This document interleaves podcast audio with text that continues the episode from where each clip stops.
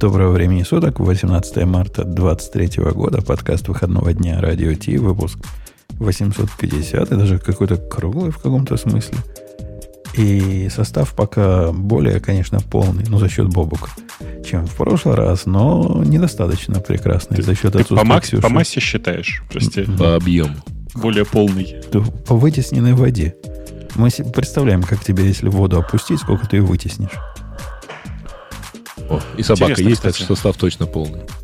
По водоизмещению, да? Да, собака захотела присоединиться. Подозреваю, это, это как раз микрофон Гости. принесли. Гости в эфире. Да. Ага, то есть вот микрофон мы в прямом эфире еще не меняли. Сейчас, сейчас и попробуем. Такого, да, такого еще не было. Я... Кстати, слушайте, у нас знаете, что еще не было? У нас э, в чате, э, в чате в Телеграме, вроде, который называется радио-т чат, там э, добавили к боту поддержку чат GPT. Э, такую, э, как это сказать, простую реализацию. Рудиментарную. Э, да. Но эта рудиментарная операция уже приносит некоторое количество лузов. Э, и лучшие из них это когда спросили, какая система контроля версии лучше всего. Ты видел, нет, Жень? Нет, я упустил. Потому что там, был, там хороший был полный рассказ о том, что там, как, где бывает централизованное, децентрализованное, облачное, вот это все. Э, но все-таки лучше всего остановиться на гите, который самый популярный, а также имеет мощным, обладает мощным и гибким API. Да. Э, это, это, было, это было хорошо. Да, и про Бобука он там... Первый вопрос, который я задал, знаешь ли ты, кто такой Бобук? И он знает тебя. Ну, то есть... Ну, потому что есть в Википедии, понимаешь, Жень? Не-не-не, он, он знает, что ты Навальнов, и тебя а, убили да, да, в 2020 да, году. Да. Точно, точно, конечно, точно. Я а вспомнил. ты вообще, Василий, судя по авторству да, и мертвым, мертвым в эфир, в эфир не приходи, Бобук. Больше, больше я, не приходи. Я постараюсь. По поводу прихода в эфир. Я, я готовил эту партию, чтобы Ксюша исполнила. Но поскольку Ксюши пока нет, у меня есть замена для Ксюши. Бобок, это в тебя камень ты понимаешь, да? Нет, пока. Партия, партия, как это называется, э, возмущение. Возмущение так. против Бобуковского подлой, э, подлого поступка. Пожалуйста.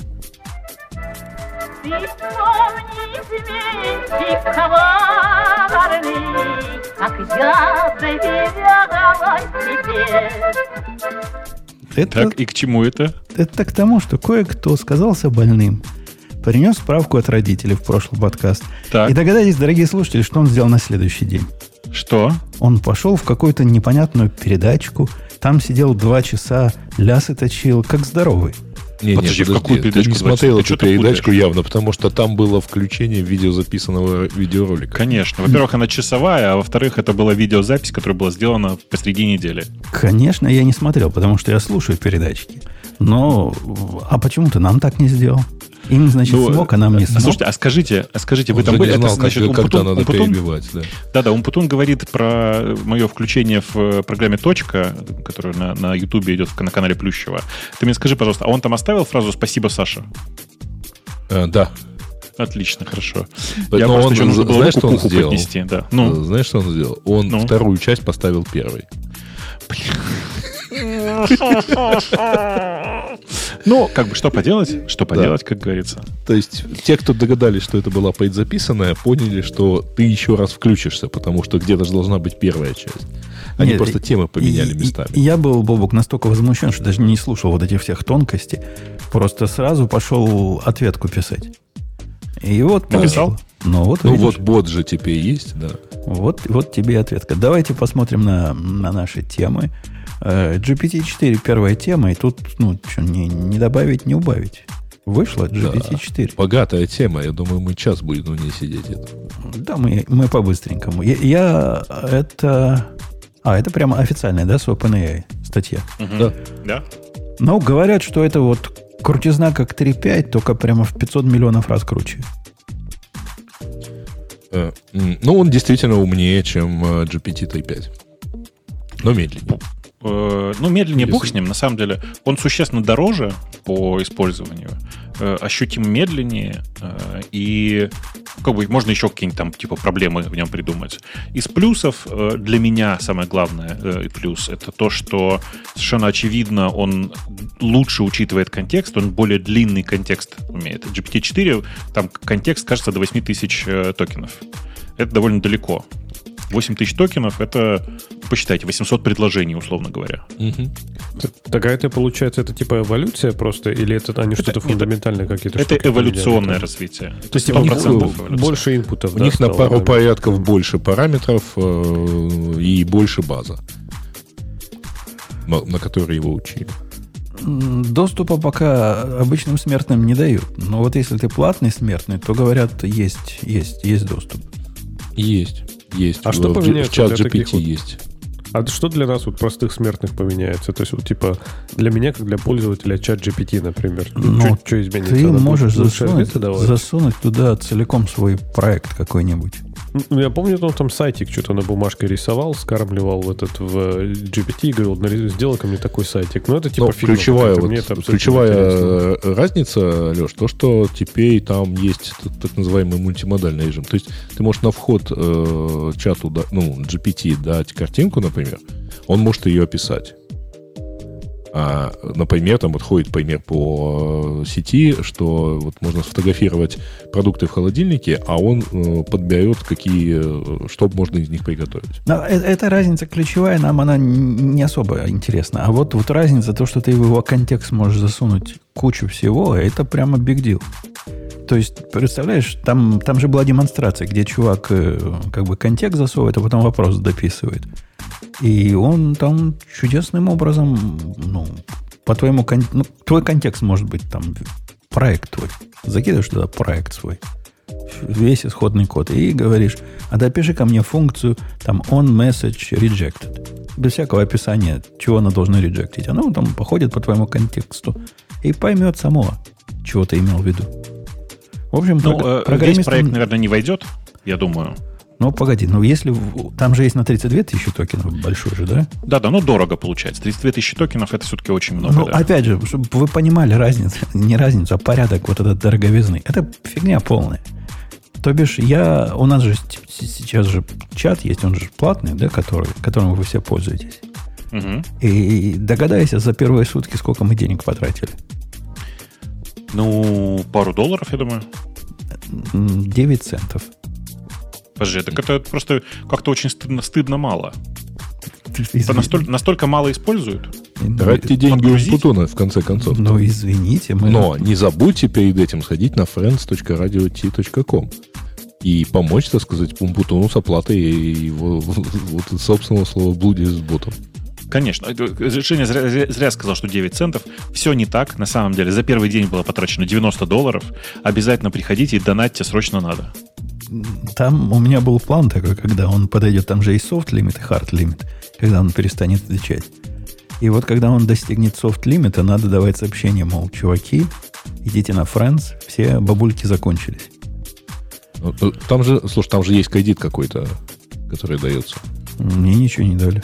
Но мне что-то написали, что кредит 18 долларов. Мне тоже дали, но, но как только завел платный аккаунт, он... Я не знаю, где этот кредит. Может, когда будут деньги первый раз брать. Тогда я это увижу. Пока, пока ничего не вижу. У, на, у нас Нет, было ну, 155 ну, там, запросов за, за это время, Бог, чтобы ну, ну, конечно. Не, если так мало, то конечно. конечно. Я, видишь, просто привык к тому, что у меня на всех моих проектах э, ну, я не использую чат GPT, в смысле не использую GPT-модель как таковую, вот, вот такую API-ную от OpenAI. Э, но у меня подняты свои системы с э, такими трансформерами, и, и там у меня просто десятки, десятки тысяч вызовов. И по этой причине, конечно, когда смотришь на это, ты думаешь, господи, что это сотни какие-то. Ну, ну да, да. Ну вот когда будет он для работы, например, чат GPT, в который ты сможешь засунуть 32 килобайта токенов, а это получится ну, минимум на 4 умножить, наверное, надо, да? Наверное, даже больше, если в килобайтах. Я, Пробел это он я, не считает. Но он же вообще, он же не то, он токен это же слово. Ну да, слово, слово-то. Пробелы он, конечно, не считает, потому что он считает слова. То есть 32 тысячи слов, это, это дофига текста исходного. Да-да, это, конечно, конечно, дофига. Но видишь, э, когда ты говоришь про исходные тексты, это все-таки этого мало. И то, чего сейчас нет в GPT-4 и есть в более старых GPT-3-шных моделях типа DaVinci, э, нет до обучения, нет файнтюнинга, короче. Ты не можешь эту свою модель дообучить под себя. Ну, там же на самом деле еще и э, API в open, э, в limited beta. Ну, это конечно, конечно. В смысле, наверное, не факт, нет. Что, просто, просто не факт, что он будет в ближайшее время, потому что, в смысле, с, с fine-tuning ом. Потому что все-таки GPT-4 сильно более дорогая по, mm-hmm. ран, по runtime у э, система. Да, Она там у них на глаз, какие, кажется, в 10 раз разница. Они да. на глазах уменьшают лимиты, кстати говоря. Они выкатили, когда его в Саеду для платных подписчиков, лимит был 100 запросов э, в 4 часа. Потом он уменьшился до 50 запросов в 4 часа. Потом был 50 запросов за 3 часа. Сегодня они сделали 25 запросов за 3 часа. То есть интересно. Вот постепенное. Угу. А где они ее хостят вообще? Как технически? Она где-то в Амазоне бежит у них? Или у них типа свои какие-то типа, не знаю, специальные железки? То есть я так понимаю, что им много GPU надо, да? То есть где вот текущий, например, чат GPT хостится? В разных или облаках. Это, загадка. Наверное, в разных. Ну, я бы на их месте в разных это хостил. А, а кстати, вы, Но, вы слушайте, знаете, подождите, что... они, скорее всего, на Azure. Ну, они, очень, очень не типа, факт. Они, они, не, не, так... не, они в Азуре. Они в Азуре, ребята. Да? Они точно в Азуре. Да. Точно в Азуре. Они вроде не так давно задружились с ними. А они и до этого жили в Азуре. Они, во-первых, э, первый миллиард получили от Microsoft довольно давно. И, видимо, Azure ом выдали. Ну, в, в том числе, почему Кредит, нет? Кредитами на Azure, да. Э, кстати, по умолчанию они тебе дают usage limit в 120 долларов. Ну, чтобы ты не, не, совсем не разорился от бестолковости своей. Так что, мальчики и девочки, вообще пользоваться этой фиговиной совершенно не, не сложно, и API у них относительно простой, и даже wrapper ы вокруг него – приличные есть. В общем, все, все это делается просто при, при желании. Вот это именно сама часть. Все остальное сложнее. Ну, типа, пока я допер, как отвечать сообщением на сообщение, ну, не просто в чатик писать, а именно в ответ на, на тот, кто, кто написал, тоже последние седые волосы вырвал на себе. Ну, ничего, разобрался. Что, что у нас такого еще? Это ты делал все про, ну, с AI, э, который GPT 3.5. Ну, там, в ну, принципе... через API. Да, через API. Там задается ты каким хочешь. Типа, выбрано сейчас... Я сейчас скажу, что выбрано у нас.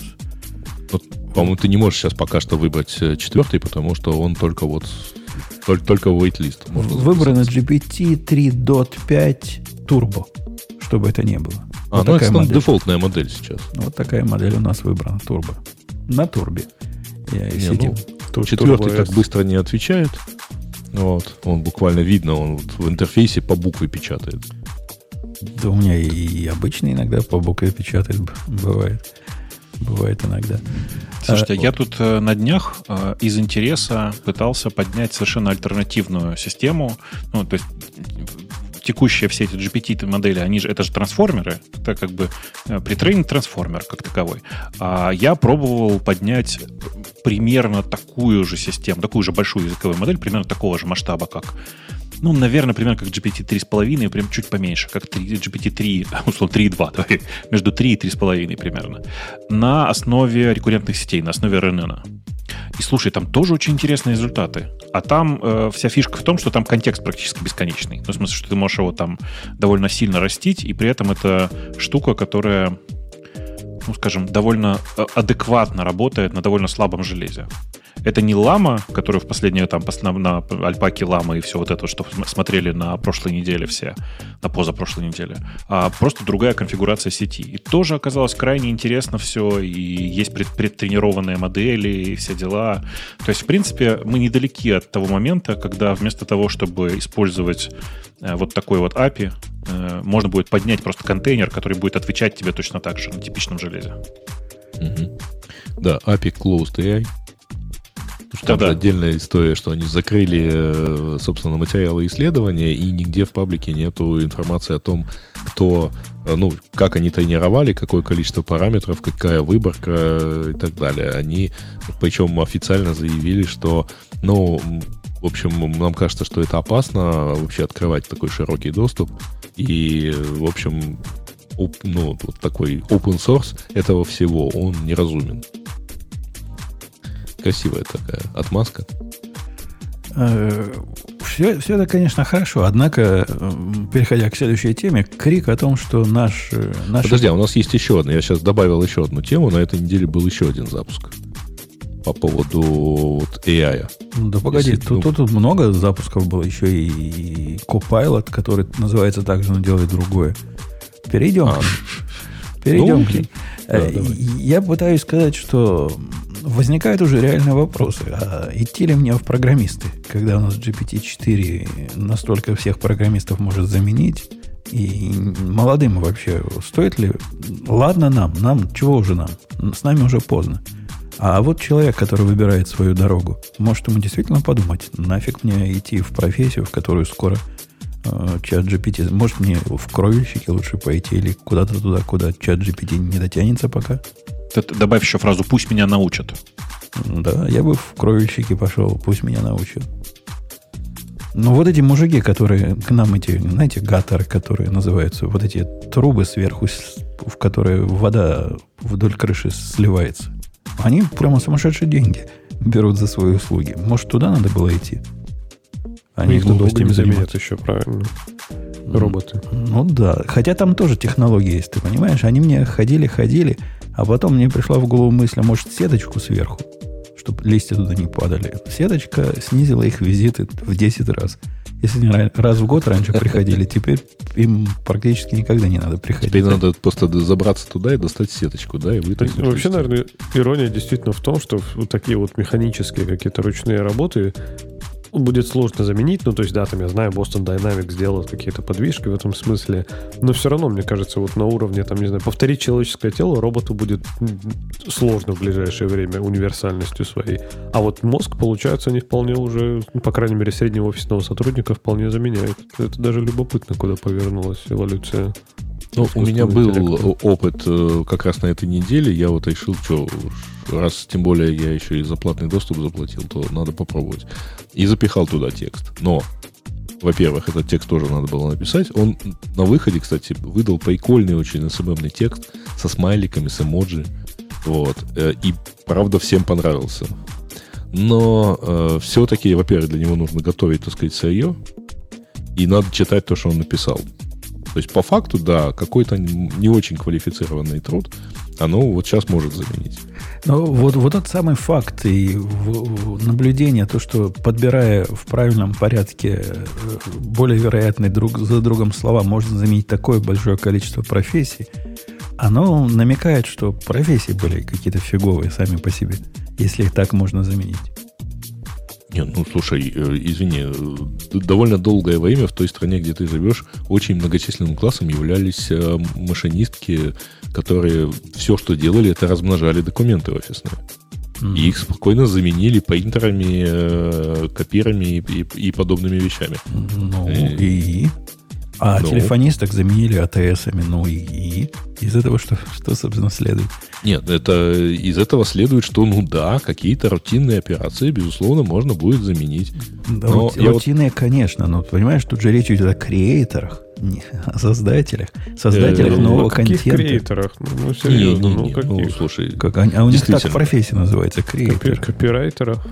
Они, они креатят креатит вся, всякую, всякую фигню. И оказывается, не худшую фигню может креатить. А вот этот чувак, который книжки на Amazon делает детские при помощи AI, тоже, тоже говорит о том, что книжки фигня Нет, полная. Ну, смотри, во-первых, надо поставить э, AI задачу, во-вторых, надо посмотреть, что он написал. А, ну, давай так, э, ни одного э, ни одного писателя не отменило, не отменил спилчекер, например, да, потому что, да, он помогает писать грамотно, ну и что? Что писать все равно остается, так сказать. Это, а... это знаешь, такой довод, как его можно немножко поменять и сказать, что, ну да, э, логарифмические линейки никогда ваши технологии не заменят. Какие там нафиг калькуляторы, когда на логарифмической линейке мы так э, могуче умеем делать? Ну, заменяют. И а ум, умение считать в столбик уже, по-моему, даже в школе не учат. Так нет, а Грей, почему ты думаешь, что, например, не заменят писателя? Мне кажется, писатели следующие на выход. Ну, то есть, типа, писать, научиться писать там нейронка, ну, ее потренировать, окей, сейчас она натренирована на диалог, uh-huh. а натренировать такую, которая будет писать. Ну, окей, может быть, она не, не будет писать, там, я не знаю, тонкие, проникающие романы, там, я не знаю, которые там претендуют на Путлересовскую премию, но на какой-нибудь, я не знаю, мейнстримовые романы написать точно сможет. А там, сюжет кто придумает? Да ну, нейронкой придумает. Ну, вот тут большой вопрос. Стилист э, из нейронки может получиться, вполне допускаю. То есть она возьмет некий исходный, плохо написанный текст и превратит его там в некоторое там чтиво в каком-то определенном стиле. Очень может быть. Ну, точно так же, как фильтры сейчас там, э, в которых тоже, да, какое-то количество AI есть, делают из одной фотографии либо а, фотографию там тайцатых, там с, э, с сепией и царапинами, или абстрактную картину. И, и насколько я понимаю, ну, ничего не мешает предложить этому самому э, AI, который такой же AI, как я, балерина, ML скорее, э, нечто типа предложи сюжет, э, где будет э, два мужчины, две женщины и одна собака. И он тебе сходу предложит и, и сюжет. Пусть и пусть будет, да, ты там скажешь, и пусть будет детективный сюжет, например, про расследование убийства, в котором, там, не знаю, наследником, наследник окажется убийцей, там, или что-нибудь такое. И она тебе напишет, что, мне кажется, вообще без проблем такое можно будет сделать. Уже совсем скоро. Я даже думаю, можно вот текущий добиться, в принципе, от чат GPT такого более-менее сносного текста. Ну, с чат GPT 4, наверное, роман не получится, но повесть уже, наверное, выйдет. Нет, там есть, конечно, примеры. И, кстати, есть уже несколько бирж, где продают э, примеры промптов для э, вот, нейронок. Э, возьми, так сказать, вот прямо готовый, и он тебе напишет, например, сценарий ролика или еще что-то. Но это все-таки довольно такие, э, опять-таки, это какая-то рутинная часть. Потому что а, там нет, я смотрел примеры, там, ну, ну, довольно стандартная. Да, там, э, это как взять стандартную вот ролик про зубную пасту рекламный, вот, и там, естественно, будут рекомендации лучших собаководов и э, количество бактерий, так сказать, и зубной налет. Но э, фишку про зубной налет, вообще говоря, придумал человек э, лет сто назад. И на этом построил маркетинг. Ну, так, придумали, так сказать, эту штуку. И теперь Не, ну, все пользуются этим. И по, по, чем по этому поводу, Грей, есть такое мнение, что последние сто лет человечество э, не креатит, а просто пере, пересобирает э, уже готовые кубики. И в этом смысле GPT, он как раз, как раз тема. Бобук, а я хочу вернуться к теме, к этой. Вот на полном серьезе. Молодым вот этим, у нас же есть молодые, там, 15-летние. Сейчас ну. школу скоро закончат им все еще идти в программирование, наслушавшись нашего подкаста, или забить на это дело? Да, ты знаешь, мне кажется, что пока еще идти. То есть на следующие там, 10-15 лет развлечений в программировании вполне себе хватит.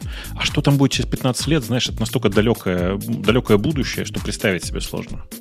Но ведь это, даже вот этот э, ответ пугающий. То есть, если нас два года назад спросили, мы ни про какие 10-15 лет, ничего такого. Да идите, конечно. Вечный Не, хлеб с маслом и с икрой будет. Я тогда уже говорил, что типа э, людям, которые не, э, не, не готовы глубоко и всю свою жизнь тратить на какую-то тему, на самом деле не стоит ей заниматься, потому что э, уже сейчас количество людей, которые в любой индустрии количество людей, которые не совсем понимают, о чем говорят, но берутся за любые задачи, Э, их на самом деле и так уже с избытком. И вот именно этих людей там, GPT-like системы в простейшем случае заменяют. То есть вы обратите внимание, кстати, вы, я не знаю, вы читали или нет вот эту публикацию про GPT-4. Она совершенно пустая, но в ней есть куча примеров. Например, о том, что э, GPT-4 прошла на как бы тест, как, как называется тест этот юридический? Бар экзам. А, ну вот. Ну, типа, в, да. в коллегию адвокатов. Да-да, ну, в смысле, это большой, большой юридический тест, э, который, она его прошла лучше, чем 90% других э, людей, mm-hmm. которые проходили этот тест. И люди почему-то делают вывод, ого, кажется, юристам фигня. Они не думают ну, над тем, что на самом-то деле проблема в тесте. Э, ну, вот эти GPT-like системы, они супер легко проходят тесты, в которых на самом-то деле не нужно включать мозг. Ты там... В которых надо знать ответ. Ну, типа, в которых надо знать ответ или в которых э, надо типовым образом решить известную давно задачу, где там, может быть, поменялись, я не знаю, коэф... знаешь, как уравнение, в котором просто поменяли коэффициенты, но ты все равно знаешь, как его решать. Ну, слушай, юристы так и работают, правильно? Они же строят Конечно. в основном кейс на, там, ну, на основании предыдущих ну, кейсов, не прецедентно Опять-таки, Это... у них тоже есть э, простор для креативности. В поимении. Я, напомнить тебе хочу, что прецедентное право, оно не везде. Ну да, ну, ну слушай, отвечая еще вот на вопрос, Умпутун, на твой, э, идти или нет в программисты, мне кажется, главный вопрос, смотря зачем. То есть есть же люди, которые идут, программисты, не потому что, если цель, типа, вот, не знаю, выбрать индустрию, в которой можно срубить баблишко, например, да, не особо напрягаясь, наверное, да, я думаю, что такой пласт абсолютно вымрет скоро. Но есть же люди, которые идут, потому что это тупо интересно. То есть не потому что там деньги или еще что-то, просто вот так мозг работает. То есть, ну вот есть же люди, ну вот я не знаю, я по себе иногда сужу, прям вот не знаю, хочется вот, физическое удовольствие достигает, когда у тебя в голове складывается картинка какая-то, вот логическая прям система такая, хоп, все пазлы сложились, ты четко да, знаешь, у без, монетиза... флоу, без монетизации э, это твое, так сказать, наслаждение будет длиться не очень долго. Не, не, конечно. А потом я... придется заниматься кровлей, кровлей крыш. Э, придется, я не спорю, но есть же куча примеров, когда люди занимаются чем-то не ради денег, да, просто потому что их прет. И мне кажется, ну, типа, будет ли, не знаю, приносить, будет ли, скажем так, IT э, такой же золотой жилой, как сейчас, через там 15 лет, я не уверен, если честно. Но тут, тут тоже, понимаешь, палка о трех концах. Ты, ты, можешь себе представить, что ближайшее поколение вот этих программистов, которые сейчас учатся, для нас все эти Copilot и чат GPT это все-таки костыль сбоку.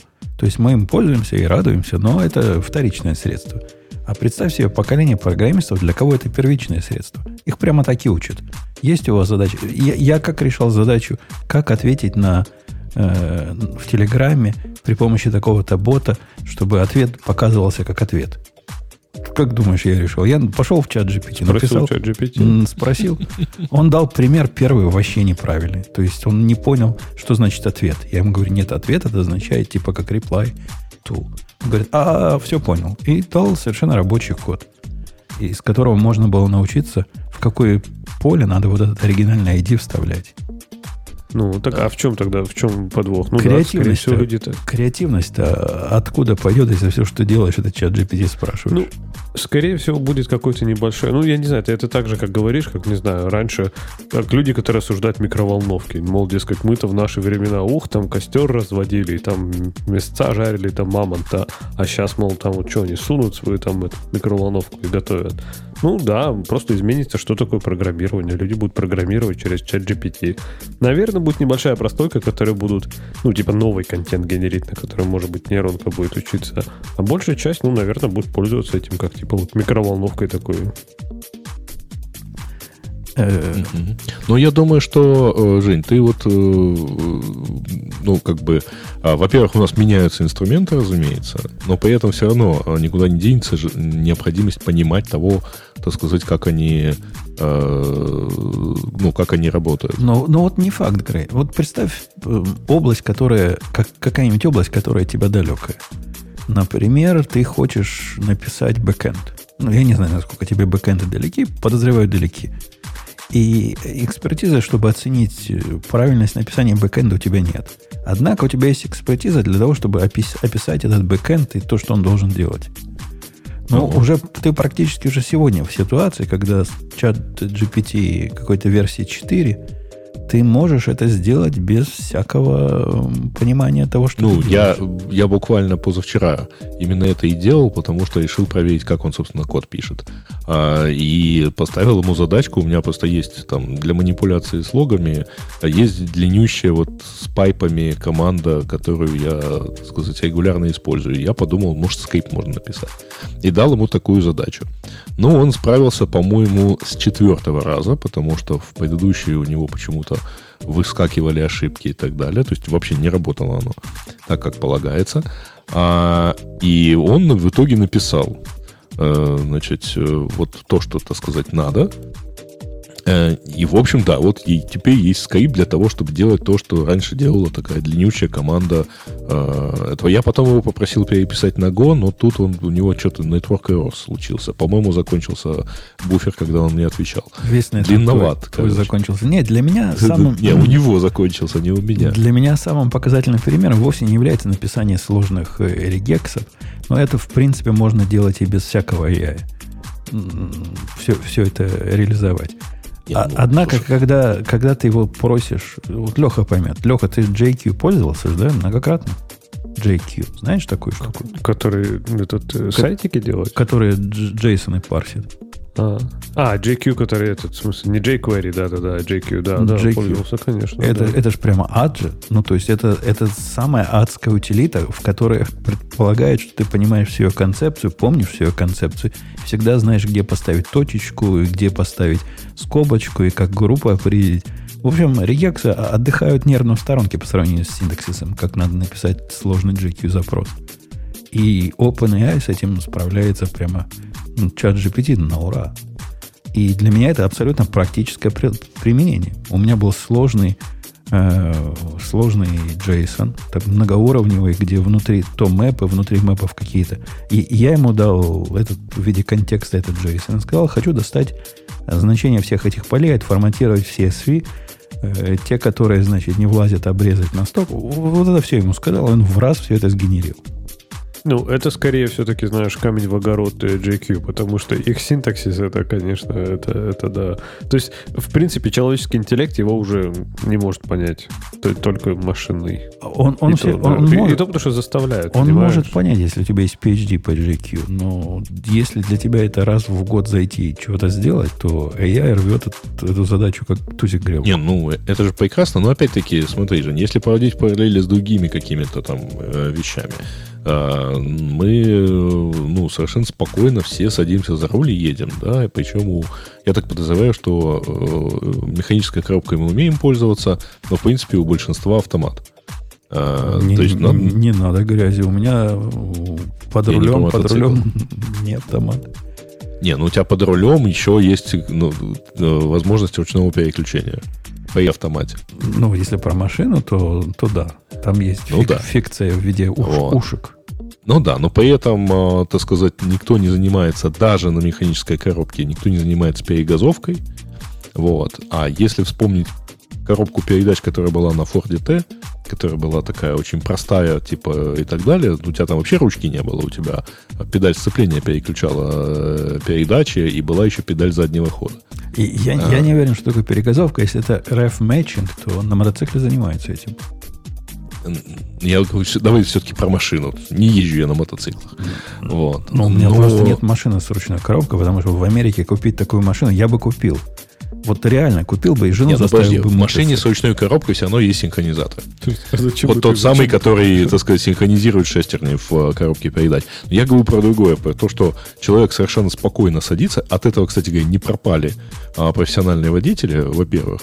А во-вторых, от этого, ну, даже с учетом всего этого селф-драйвинга, а, ну, как бы, я бы не сказал, что человечество прямо вот а, задается сейчас вопросом, идти ли, а, так сказать, работать э, перевозчиком или э, роботы все заменят. А на, на Когда-нибудь, наверное, на, заменят. Напрасно, кстати, не, не задается вопросом. По-моему, роботы заменят 100%. По-моему, тут роботы еще более наступают на пятки, чем в нашем деле. Подожди, почему не задается? По-моему, задается человечество вопросом. По-моему, я не Человечество знаю. вообще, может, и задается, но конкретные люди идут работать водителями.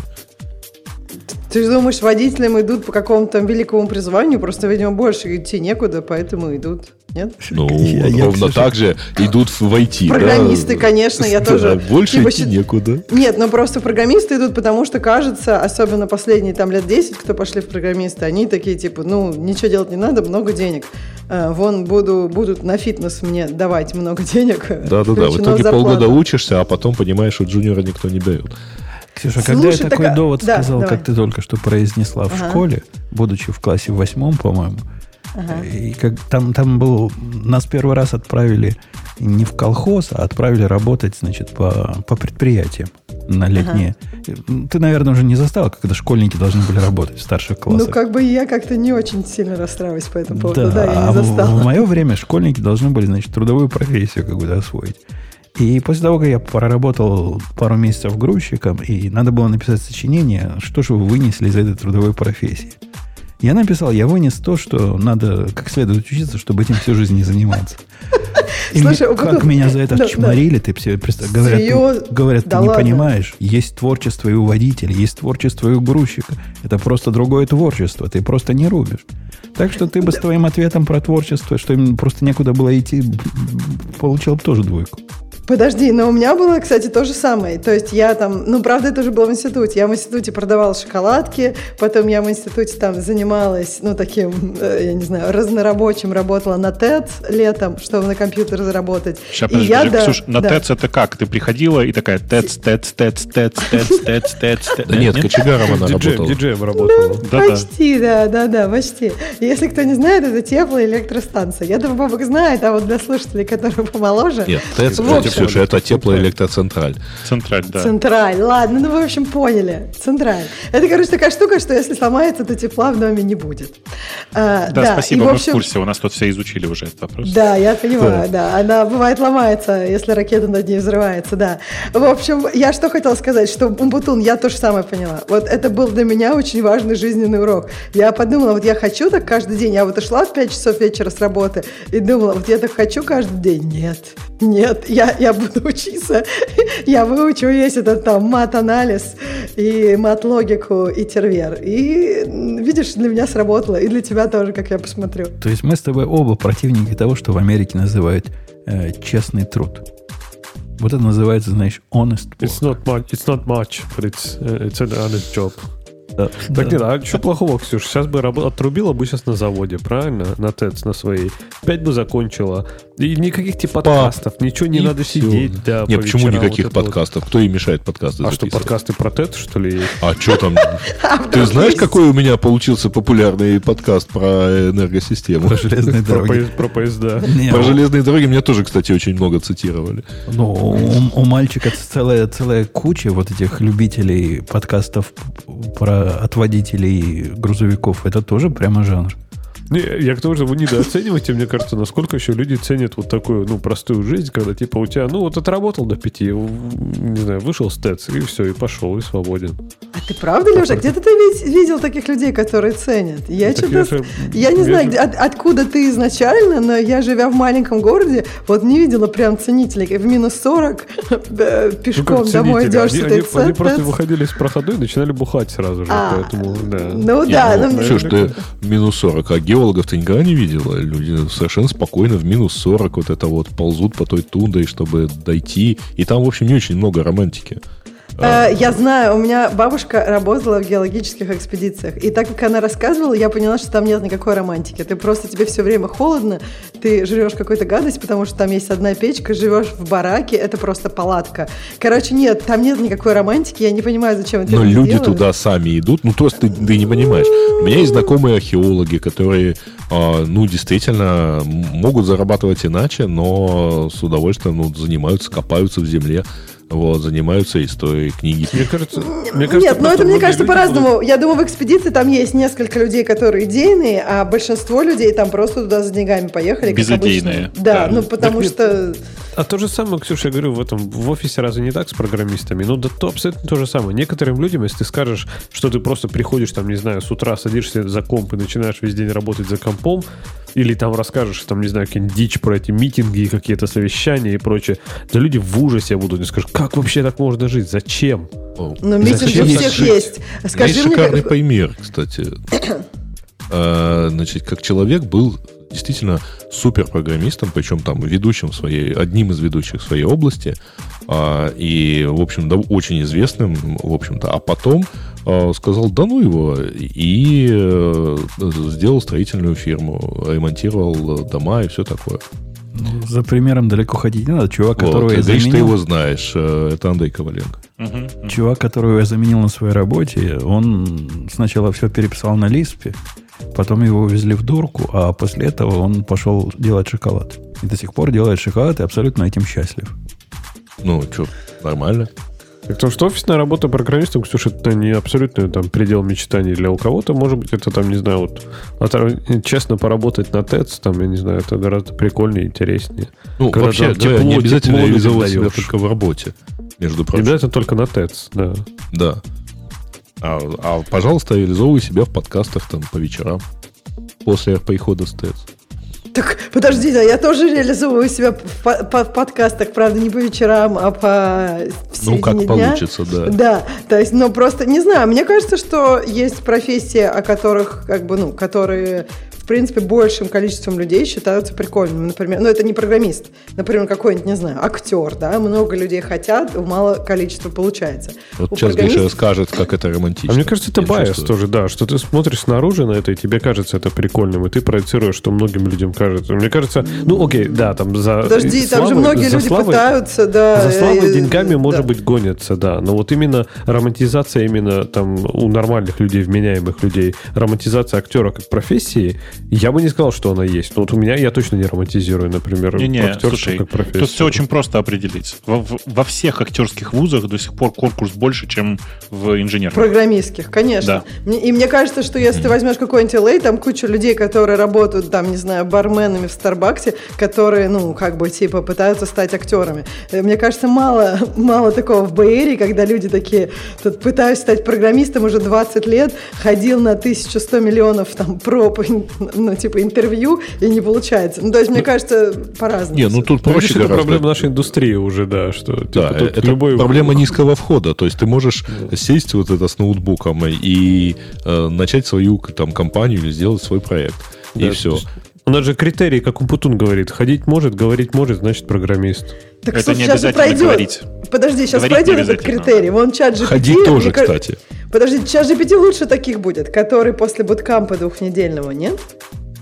Чат GPT это прям прямая явная угроза э, индийским деревням, которые продают программистов на, на массу. Это, это да. Это, я, я не знаю, почему они не в панике. Я не видел сообщений никаких, как они в панике. Но я Слушайте, бы на а у меня, паниковал. знаете, какая мысль? Мне кажется, программирование э, может стать э, такой индустрией, в, для которой надо будет долго учиться. Вот как сейчас в медицину. Ты не можешь в медицину пойти, э, отучившись двухнедельный буткамп.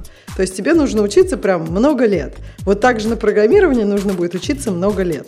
Да-да-да. И набор знаний будет такой же outdated, как у врачей в тот момент, когда они выходят из института. А нет, точно, кстати, точно. А мне кажется, у программистов не так. У программистов в том-то и дело, что ты пока учишься, пока работаешь, тебе постоянно нужно ну, обновлять свои навыки. Кому? Так, у врачей Зачем? тоже. Но выходя из института, э, средний врач обладает, ну, не то что нулевой, а отрицательной квалификацией. Ну, кстати говоря, а, программистов, заканчивающих прикладную математику в каком-нибудь постсоветском вузе, в общем, вполне это характеризует тоже. Кстати, да, Они выходят со знанием Фортрана, значит, Я про это и иногда говорю. Паскаля. Я про это и говорю, что Ксюша, когда говорит, что там будут учиться по 7 лет, я живо себе представляю э, реально полную параллель с медиком, это офигенно выглядит. Выходит такой чувак и говорит, ну что, хотите я вас сейчас научу, как рекурсию на Коболе писать? Delphi, Delphi. Не знаю, просто... Точно. Подожди, но с медициной, да я скажу, там же есть кривая, то есть те, которые очень долго не учились, они же тоже хуже. Ну, то есть врач, у которого было много практики, но он пипец outdated, это тоже плохо, там про это есть research. То есть Смотри, кривая современный... есть, когда они практикуют, но не так давно учились. Смотри, смотри, не, не, там все сейчас сильно сложнее. Дело в том, что сейчас врач не может практиковать, если он регулярно не проходит обучающие курсы. Там ну, прямо да. сейчас очень жестко это все сделано. Но я тут о другом. Человек, который вышел только что из вуза, он в среднем, ну тут есть важный момент, что разные страны разные и вузы разные, как следствие. Но средний врач, выходя из вуза, к сожалению, обладает нулевой квалификацией. Дальше он придет на практику, доучивается и добирает те курсы, которые ему нужны, в смысле, там, те, ту специализацию. Ну, это же обязательно ординатура. Ну, или он это делает практика. в процессе да. обучения, кстати говоря. Ну, да, да, да. Интерном есть, и так далее. Конечно, и, как-то это... Бобок убирает часть обучения просто. Это во многих странах часть обучения. Твоя практика. Не-не, я, я сейчас скорее про другое. Про то, что ты набираешь практику настоящую уже врачом, не интерном, mm. а, врачом. И в этот момент у тебя начинают набираться знания. Плюс ко всему, сейчас все это везде жестко очень стало, что если ты не постоянно не проходишь дополнительные курсы, то через какое-то время у тебя, с тебя снимают квалификацию. То есть там типа прям очень жестко стало. И, вероятно, с программистами в какой-то момент будет так же. Так, а Все почему? пишут на чат GPT, в смысле, на, на, на, на Copilot, а те, кого, кто хочет называться программистами, они раз в год, например, я не знаю, там типа доказывают, что я прошел 4 дополнительных курса на Курсере, и типа, и вот у меня еще 8 вагонов open source, и вот здесь я прошел два экзамена. Так, а почему И им Вова, ты так думаешь? присваивают То есть шестой разряд. Фишка в том, что, смотри, это же вот у врачей это все управление рисками, правильно? Потому что риски, ошибки врача, они, в принципе, очень высоки.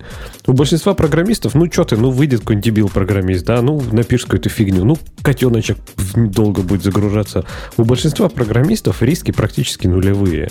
То есть программисты живут на самой, на самой вот этой верхушке пирамиды, ну, часто, я имею в виду, большая часть программистов живут на верхушке пирамиды Маслоу, да, то есть которые генерят деньги из денег. То есть, по сути, ну, э, не те, кто пишет там, не знаю, софт для самолетов, окей, для там каких-нибудь, я не знаю, оборудования, а вот для каких-нибудь там, я не знаю, Ксюш, без обид, но каких-то в социальных сетей, типа Фейсбуков, да, ну, упадет Фейсбук, да и хер-то с ним, какая разница, ну, да плевать.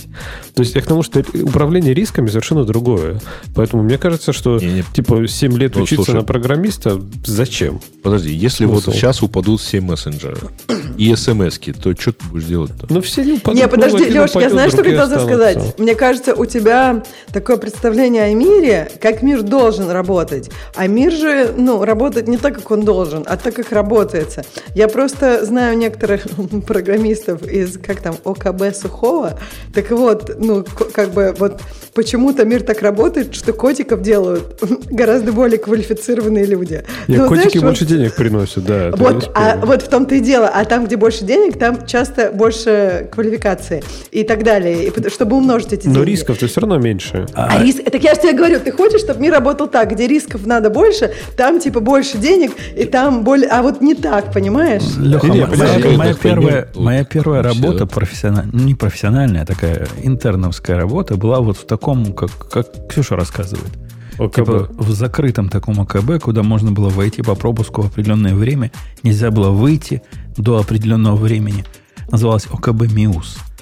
И тот отдел, в котором я работал, занимался приборами для, э, для больных сердечников. Он там должен был там тахикардию, еще какую-то кардию, вот это все. Там программисты прям не лучше, чем те, которые котиков делают. Так Вот- вы же вот- вот мои реально слова? не лучше. Так Слушай, так подтверждаете мои везде слова программисты только. не лучше. Да, что вы только подтверждаете мои слова, что даже для критических отраслей такого уровня программистов не надо. А вы говорите 7 лет учиться. Да блин, кто будет ждать этого программиста 7 лет? Кому он нужен? Лучше вот на буткампы прогнать всех, на, на- нагнать там толпу, а дальше чат GPT закидать эти гэпы. Подожди, наоборот, чат GPT будет делать всякую работу, и кто-то должен валидировать. Люди, которые прошли буткамп две недели, чат GPT лучше них знает. Как они смогут завалидировать то, что он им говорит?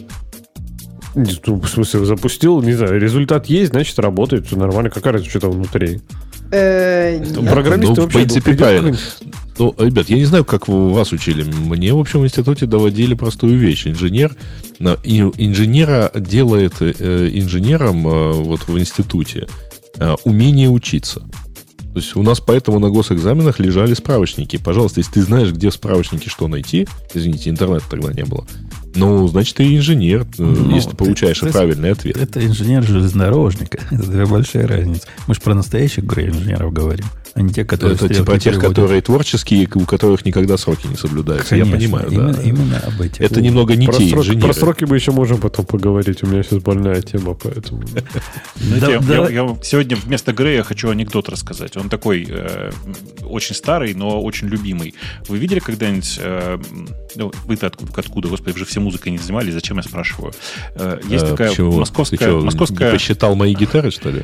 Московская государственная консерватория имени Чайковского. Как вы понимаете, там во дворе стоит памятник Чайковскому. И вот представьте себе, значит, середина лета, подходит к памятнику Чайковскому в дюпель пьяный молодой человек и говорит, ну что, Моцарт, закончил я твою консерваторию, та-та-та-там.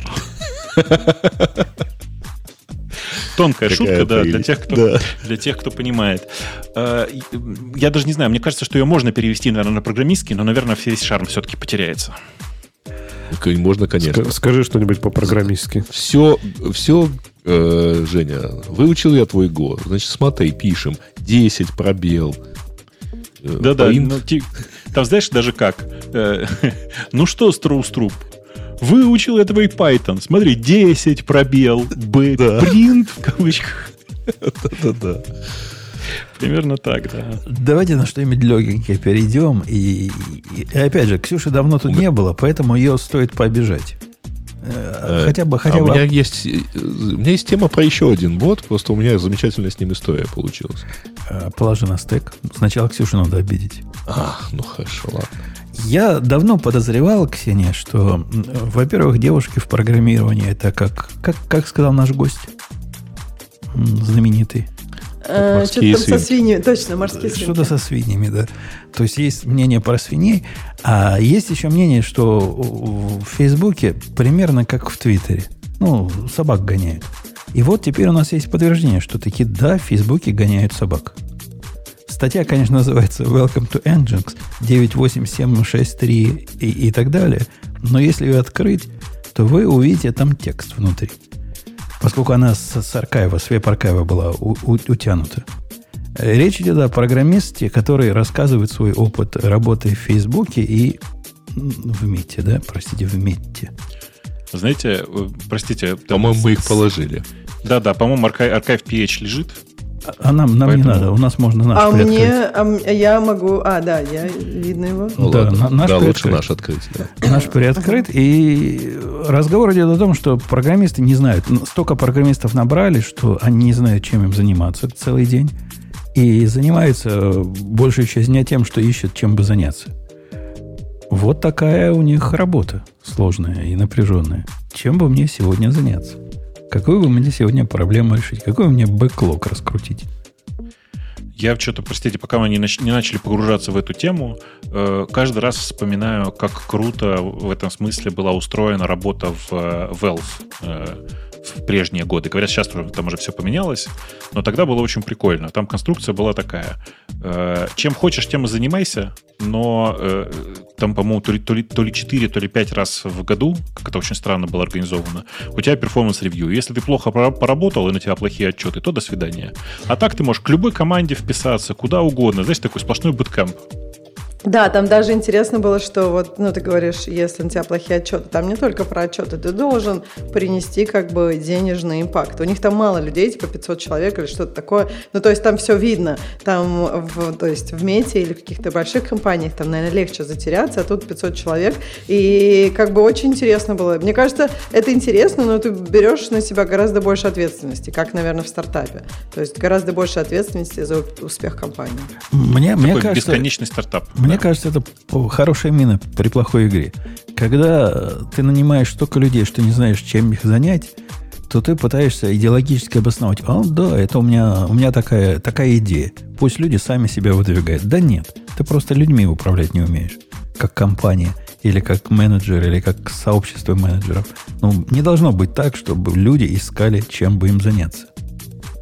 Слушай, мне кажется, тут, э, как, во-первых, я не, не читала эту статью, я не могу сказать про конкретных людей. Во-вторых, э, я не, ну, как бы не основатель компании, у меня нет никакого опыта управления компанией, я не принимаю решения, кого харить или сколько харить.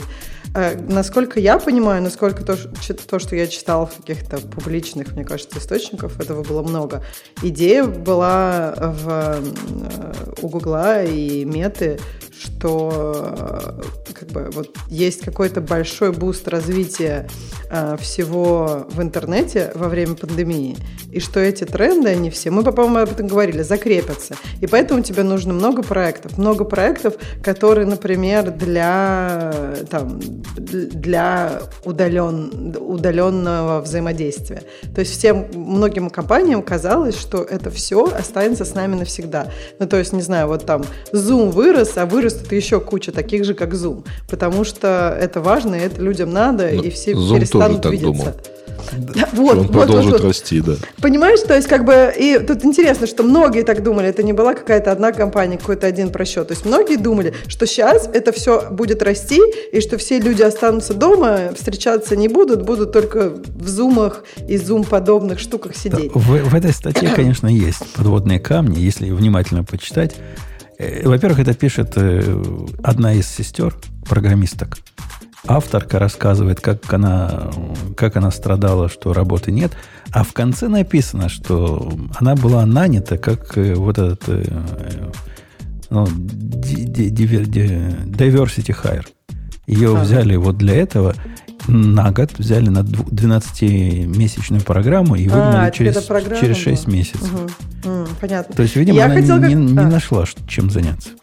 Я как раз хотела сказать, подождите, еще вот про чем заняться. Мне кажется, что такое я видела во многих компаниях, ну, то, что я читала. То есть, чем более, как бы, синер ты, тем больше от тебя требуется, ну, такого некого дирекшена, да? То есть, ты идентифици- идентифицируешь проблемы, как бы, предла- как бы делаешь свой пич, делаешь свой кейс. Вот я считаю, что вот это проблема. Если вот, а вот это решение. Если мы эту проблему решим, я считаю, что будет вот так, так вот хорошо для компании. И то есть как бы, а, ну, вообще ожидается, что у тебя будут такие проекты. Опять же, это обычно, ну, зависит от тебя, зависит от того, сколько процентов. Бывают какие-то проекты топ-даун, э, понятно, бывает bottom-up. То есть это, в общем, есть такое ожидание, но я бы не сказала, что там просто сидят люди, которым нечего делать.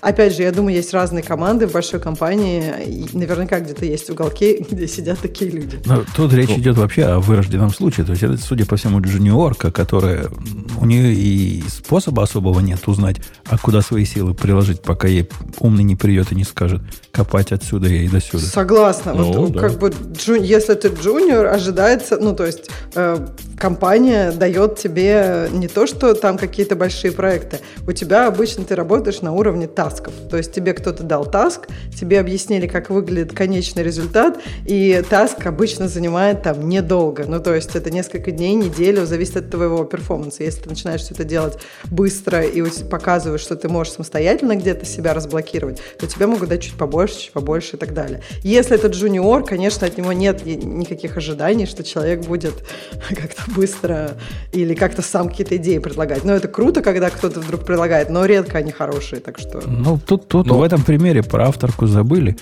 Бобок, где у Толстого? Про, про кого забыли? Про какую дивизию? Или полк? Помнишь, там про кого-то забыли? Ну, ты Видишь, у меня прям большой, большой соблазн сказать твою дивизию, но, честно говоря, я не помню. Учитывая наличие нескольких толстых, и даже одной Толстой. Тот, тот который пахал с, с плугом, и, и женщина бежала всячески. Я про этого Но, Толстого. Э, слушай, если возвращаться к этой статье, то тут получается сразу несколько вещей. Значит, во-первых, ну, вообще в компании хорошо, когда с определенного уровня люди э, не, не ищут себе работу, прямо вот пришел, так сказать, вот чем бы мне тут заняться, чтобы, так сказать, не сидеть постоянно с кофе, а придумывают проекты, видят, что что-то надо сделать и соответственно, делают. А здесь вообще э, все начинается с заявления одного из, э, так сказать, венчурных капиталистов про то, что вот эти большие компании нанимали людей, чтобы, э, так сказать, достичь каких-то определенных метрик э, и, так сказать, заблокировать возможность нанять этих людей для конкурентов. Ну, не знаю, насколько важно набрать всех джуниоров с рынка, чтобы никто их не мог нанять. А вот что касается метрик, это я вполне себе допускаю, что в большой компании, а, когда в итоге вот э, эти странные KPI доходят до, например, конкретного рекрутера, у него есть программа увеличения хедкаунта, а у него есть э, барифы э, людей и так далее. Ну, вот он и набирает. Не, ну вообще идея забрать всех программистов себе, ну, это реальная игра с нулевой суммой. Тут, тут прямо есть смысл. Я просто об этом так не думал мы не будем улучшать свой продукт, но испортим жизнь конкурентам. То есть, может, для этого и стоит брать людей и платить им зарплаты какие-то, на ну, которые они так согласны. тоже бывает на самом деле, когда ты а, ходишь, так сказать, по рынку и выкашиваешь, даже не, не обязательно, если речь идет о найме, ты выкашиваешь всех партнеров, например, потому что чем больше партнеров у тебя, тем меньше их у конкурента, например. А, да, естественно, и не факт, что ну, тебе просто важно, чтобы у тебя в каком-то месте было стопроцентное представительство. Тогда монополисту кажется лучше. Ты больше контролируешь. Поэтому это тоже вполне себе тактика.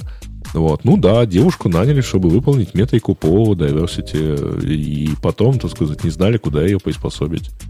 И э, тут вопрос, что, что при, при таком бурном росте просто компания теряет некоторую управляемость в плане эффективности использования каждого отдельного человека. А прикиньте, это же получается такой diversity манекен, да? То есть это чувак, который, ну, чумиха, чувиха в данном случае, которая выполняет просто функцию «я занимаю здесь позицию просто потому, что по diversity положено». Потом происходит общее сокращение, и с работы выкидывают людей, которые могли бы что-то делать, а но, она остается. Да. Э, как бы, ну, Подождите, а это ну, правда? Я не знаю подробностей, но я такого никогда не видела. Что, за, что значит ну, вот тут вот, ну, вот типа тут так написано программа? примерно, что да. Это такая а, программа, да. Да, что она нанята в рамках программы, которая помогает сотрудникам из underrepresented, uh, underrepresented groups а, значит, туда попасть. А, ну, к сожалению, вообще вот на постсоветском пространстве есть, например, другие нормы относительно трудоустройства, скажем так, инвалидов. А, и поэтому, если у тебя, ну, в последние годы как такого не, не очень заметно, но а, там лет 10 назад, это понимаю, вот если у тебя условно 10 сотрудников, один из них должен быть инвалидом. Иначе ты платишь э, штраф или там соответствующие отчисления в пенсионный фонд большие, вот, и поэтому всегда удобно иметь некоторых знакомых инвалидов. Неважно, какая инвалидность, кстати.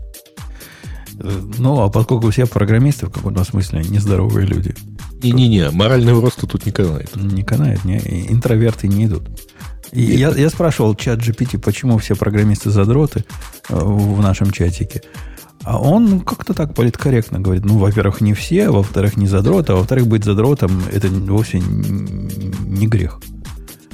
Слушай, мне кажется, в чат GPT от, от, от, просто вообще отвечает лучше, чем любой Нет, это хорошо, что они отключили, так сказать, поступление данных с API для дообучения. А то такое бы им дообучили с нашим чатом, я думаю. Давай, давайте про скандалы недели. Потому что на этой неделе был скандал, который скандалов. Прямо беда, беда бедовая. Леха, а, ты знаешь, бедовая. о чем я говорю? Ну, докер, конечно же, да. И слушай, я не следил. Если ты расскажешь, что там было, мне даже интересно, потому что я сначала прочитал, я уже прочитал, короче, второй пост, в котором сказали, да хватит уже паниковать, все нормально. А в чем паника-то была вообще в Пани... первую ну, очередь? Паника была не на ровном месте. Докер заявил, что они убирают в э, open source organization и, и образы этих самых open source organization, и все в течение какого-то времени все это пропадет, хостить они это не будут. При этом объяснение, э, если почитать оригинальный текст этого э, сообщения, то возник, у меня лично возникло такое ощущение, что вот эти корневые имиджи, которые, ну, там, Alpine, какой-нибудь Ubuntu, они не страдают. Они не под угрозой, то есть тут можно выдохнуть. Однако образ бесплатного чувака, ну, типа Umputun слэш, не знаю, какой-нибудь э, Nginx LE, он прикажет долго жить. Ну, а как да. отличить-то одно от другого? То есть, с точки зрения потребителя, ну, это, это его потребителя дело. То, что у потребителя все сломается, поскольку образа они являются частью построения их, их образов, это индейцев не волнует, шерифов не волнует проблемы индейцев. Такое возникло ощущение с самого начала. То есть образ Go, например, Go Alpine не пострадает. Он типа рутовый, он такой official image у них. А вот какой-нибудь, э, я не знаю, чего-то слэш чего-то, он пропадет, если тот, кто в первой части слэша не платит баблосики. Я так понимаю, что речь только про, ну, про Docker Hub идет, да? То есть, э, а подожди, а они до сих пор разве так делают? Ты можешь разве build ить у них эти ну, open source свои Build ить проекты? не можешь, ну, бесплатно build ить не можешь, но push ить вполне можешь. Push ить можно, да? Да, конечно. Okay. Все мои э, CI pipeline ы на GitHub пушат в GitHub и в Docker Hub. И, и вот, да, они пропадут, и это это какой-нибудь NPM, э, когда они удалили пакет, кто автор удалил пакет. По сравнению с этим это покажется просто, просто смехом детским и, и, и утренником. Возмущ, возмутилось народное население. Говорит, вы, вы охренели. Буквально народное население сильно-сильно возмутилось и совершенно, по-моему, справедливо возмутилось. И в ответ на это вышло пояснение пояснение. Не, извинения, извинения. Вы же извинялись, по-моему, за это, нет? Там, извинялись типа, за то, что плохо коммуницировали. А, я думал за то, что хотели это день. Не-не, там очень красиво. Там очень красиво. Мы ничего такого не имели в виду, не имели в виду, но извините. Примерно так. Они говорят, но если вы, так, но если вы обиделись, то извините. Они да. говорят, we did a terrible job announcing там т-т-т, а на самом деле это не это вовсе означает. Что это означает после их объяснения, тоже не стало понятно. Однако стало понятно, что Umputun slash Nginx LE вряд ли пропадет после, после этого анонса, а пропадут какие-то специфические Docker Sponsored Open Source программы для Open Source проектов, что бы это ни было. Я, я не знаю, что это такое. Они утверждают, что это не более там 3 или 2% а, от всех докер-пользователей, и вы вообще не заметите, что они пропали. Ну, наверное, те э, люди, которые, ну, типа, являются, скажем так, субъектами вот этой их программы, они знают, да, что у них удалят. Да, а почему ты, кстати, думаешь, что это несправедливо? То есть, а, ну, типа, почему докер не может... Почему глобально докер завтра не может сказать, мы, короче, не будем бесплатно хостить open source проекты, если там у них пулов идет, я не знаю, ну, потенциально миллионы. То есть, представь, сколько они за трафик там платят. Я тоже на их месте сказал, ну, типа, хотите, чтобы мы это хостили, платите. В чем проблема? Ну, ну, может, не 400 долларов, конечно, в год, окей. Понимаешь, тут же проблема вот, вот того самого, к чему мы привыкли. Ну, я, я ведь не раз приводил пример, что если квартирный хозяин не пристает к тебе, когда ты не платишь за рент в течение года, а потом начнет приставать, у тебя есть э, по американскому законодательству основание сказать, да я и дальше не буду платить, у меня нет ожидания того, что ты хочешь от меня оплату.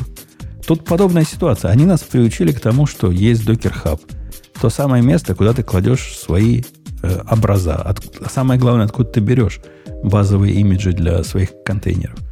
И исчезновение этого нанесет тебе прямой, явный и доказуемый ущерб. А ты думаешь, здесь это право применяется? Потому что многие компании же так делают. То есть, ну, типа, сначала они нагоняют пользователей, да, то есть, ну, заманивая, в общем-то, бесплатными офферами, а потом ты должен платить, ну да. Ну, То есть я думаю, что это делать не, ну, и, много, ну, докера даже с десктопным приложением так сделал, правильно? Я не думаю, что, не что, что есть юридические проблемы. Тут проблемы, так сказать, восприятия. Восприятие такое, как примерно я описал. Мы к этому привыкли, значит, и дальше нам это предоставляют. Нет, ну подожди. Приложение же докерное вот это, которое докер э, десктоп for Mac, например, да, или там for Windows. Они же поменяли лицензию, тоже что, все повозмущались, но я так понимаю, что сейчас все платят, кто, кто хочет, кто должен. Да, но, но в ситуации, если бы они на самом деле убрали некоторые образы, которые не платят, они, бы, они наказали бы не авторов этих образов, ну, их бы тоже, конечно, но в основном пострадали бы потребители этих образов. Так, и вообще так, не а связанные а... с ними. Я не могу заплатить за то, чтобы какой-нибудь э, какой-нибудь там Леха слэш reproxy хостился дальше у них. У меня не, не, не можешь, но ты можешь... никакого способа. Не, ну ты можешь это закэшить у себя, ты можешь этот имидж, я не знаю, положить на свой приватный репо, не, не билдиться из публичных образов. У тебя были инструменты, чтобы это, ну, типа, э, разрешить. А то, если они хотят отключить, ну, то есть от того, что они, например, когда они начинали, я пред, предполагаю, да, что у них, скорее всего, например, было гораздо меньше в этих open source проектов и трафика, а сейчас они решили за это брать деньги. То есть, мне кажется, к ним, если бы они правда решили брать деньги за open source проекты, у меня бы к ним вообще претензий не было. То есть, ну, хотят брать деньги, пусть берут. Почему нет? Ну, есть какая-то несимметричность твоей позиции. Ты, по-моему, ты был один из нас, один из тех, кто в свое время, когда Травис поменял свою после покупки Травис э, они поменяли свою позицию по поводу open source, мы тут единогласно ругали их э, решение. И ты, по-моему, Нет, я, про Travis я не помню. Я помню, мы обсуждали про supply chain, да, когда мы говорили, что ты э, э элемент вот supply chain, да, помните, когда мы говорили, что типа, когда ты как мейнтейнер, например, удаляешь проект. И я был, в принципе, против этого, когда я говорил, что если акт ничего не делания тебе никак не навредит, и ты можешь оставить вещи как есть, не удаляя проект, то оставляй. Э, и это, мне кажется, правильно и хорошо. Но если это напрямую тебя требует там денег и прочего еще чего-то, то ну, тогда окей, тогда можно удалить. Да? То есть, э, скажем, акт активного злодеяния я, я не очень поддерживаю. Но здесь они, докер платит ну, серьезные деньги, я думаю, за тот же трафик. То есть, почему они должны спонсировать весь мир open source? Ну, а как же про ответственность за тех, кого мы приручили? Не так пусть они скинутся, и дальше их будем приручать. Не знаю, не знаю. Все-таки Docker Hub выглядит такой, каким-то исключением из вот этого правила, как NPM, например. Вот, вот примерно как NPM. Вот представь, завтра NPM скажет, а мы закрываем балалайку свою. Мы посчитали трафика слишком много. И решили все пакеты, за которые авторы не платят, удалить из NPM. Как тебе такое? А, а там есть платные пакеты вообще? Ну, например, если бы у них были платные пакеты. Нет даже если бы они так сделали, в принципе, я говорю, опять же, в моей голове, ну, это просто один из сервисов, да, то есть это не уникально, то есть это, во-первых, не, никакой завтра, не монополистический завтра кейс. Завтра мир сломается, но морально ты к этому готов. Э, я даже местами физически готов. Мы даже там какие-то кэши настраивали, по-моему, но я думаю, не думаю, что у нас что-то там соберется. Но я не к тому, что это типа, что это будет хорошо, да, это будет, скорее всего, плохо, это будет огромный репутационный ущерб, скорее всего, все сбегут с NPM, но, в принципе, я считаю, что NPM потенциально могут так сделать. Почему нет? Или ввести какую-то там, ну, не знаю, символическую подписку, например, да, то есть а, тот же докер, я не знаю, например, докер Hub, э, по сути, там спонсирует эти вот поддерживая open source, насколько они от этого получают, да, то есть что они из этого, что они вообще с этого получают? Ну, скорее всего, ничего. То есть они сжигают деньги там инвесторов, скорее всего, на этом. Может, просто хотят перестать сжигать. Да, тут, тут сложный вопрос. Тут, тут посчитать, тут Грей, наверное, могу сказать. Посчитать эффекты бесплатной программы на эффекты платных программ, оно же так напрямую сложно. Ну, как можно сказать, насколько эффективно то, что Nginx open source раздается в бесплатном варианте по отношению к Nginx как бизнесу? Ну, фиг его знает. Скорее всего, есть прямое и явное влияние. Ты попробовал Nginx у себя дома или что-то другое попробовал у себя дома, увидел, насколько оно хорошо, и купил наработки за деньги. Так в свое время в мою работу Team, Team City зашел. Я у себя попробовал, красота какая. И на работе купил за сумасшедшие деньги, сколько они тогда хотели. Нет, для докера, я думаю, тоже имеет смысл, да, что типа, чтобы докер стал таким символом контейнеризации, что все говорили докер, подразумевали там, говорили контейнер, подразумевали докер. Наверное, в принципе, их имеет смысл. Но они же и говорили, что небольшие это оставят. Я так понимаю, не хотели просто, скажем так, платить за всякие какие-то небольшие вот эти вот open source, чуть ли там не личные проекты, да, когда просто то есть не базовые образа, а когда люди просто пользовались системой, что типа, о, можно не платить, да, давайте будем не платить. Слушай, а, ну ведь это же вечная проблема. А как ты отличишь, что open source, а что нет? Ну, по скачиваниям, не знаю, например. Или ну, там, по скачиванию, по количеству их много должно быть или мало? Ну, типа, да, если их много, значит, там оставим, например. Значит, ну, Docker Hub это ведь умеет понимать, Бобок. У них же есть, во всяком случае, был тип, когда ты привязывал свой имидж к, к своему репозиторию.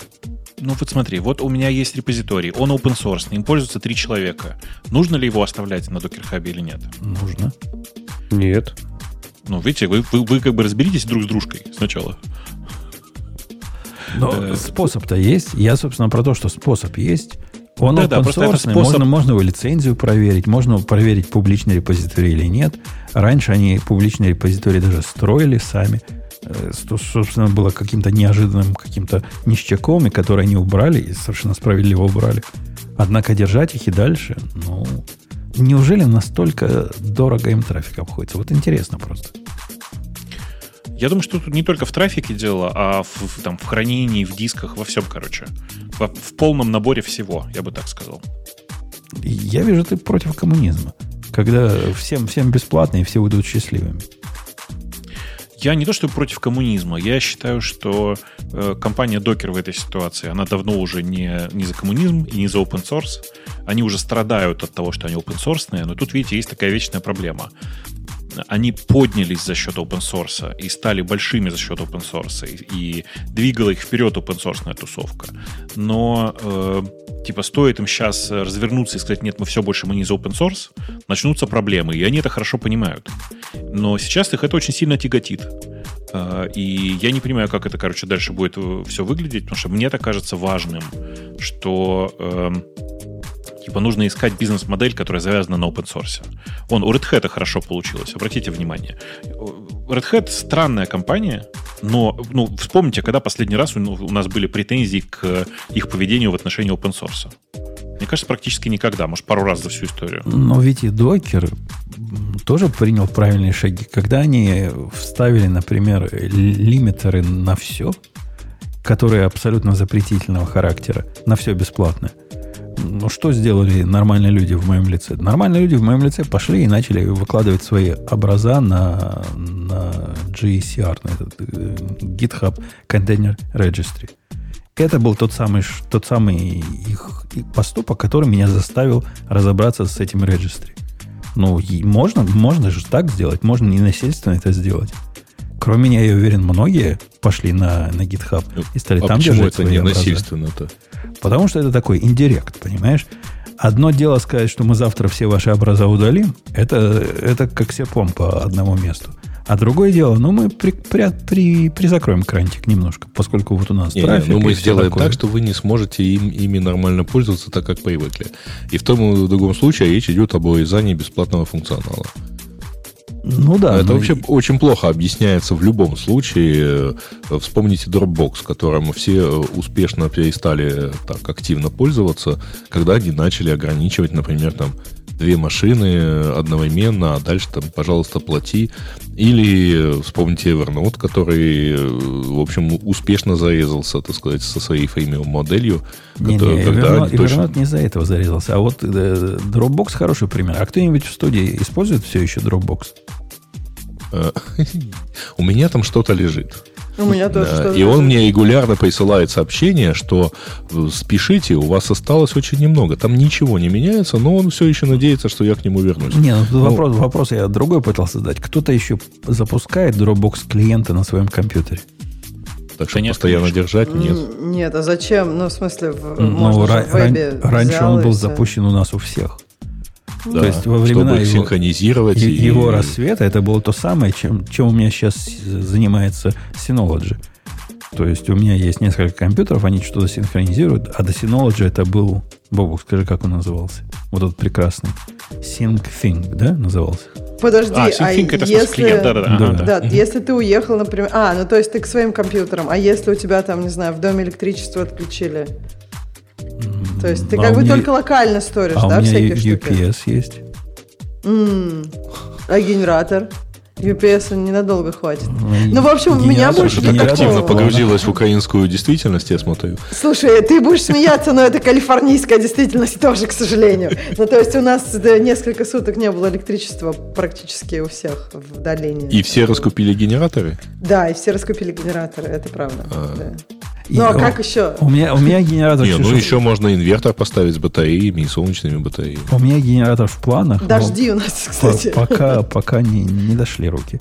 Э, давайте посмотрим на что-нибудь веселенькое. Бобок, что веселенького у нас есть? Слушай, пока мы в веселенькое не ушли, я тут, вот пока вы все рассуждали, я сидел и думал, а как будет выглядеть компания, представьте себе компания Docker с Docker Hub через 100 лет. Вы понимаете, насколько невозможной станет жизнь? Вот 100 лет. Все нормальные имена типа Умпутун заняты.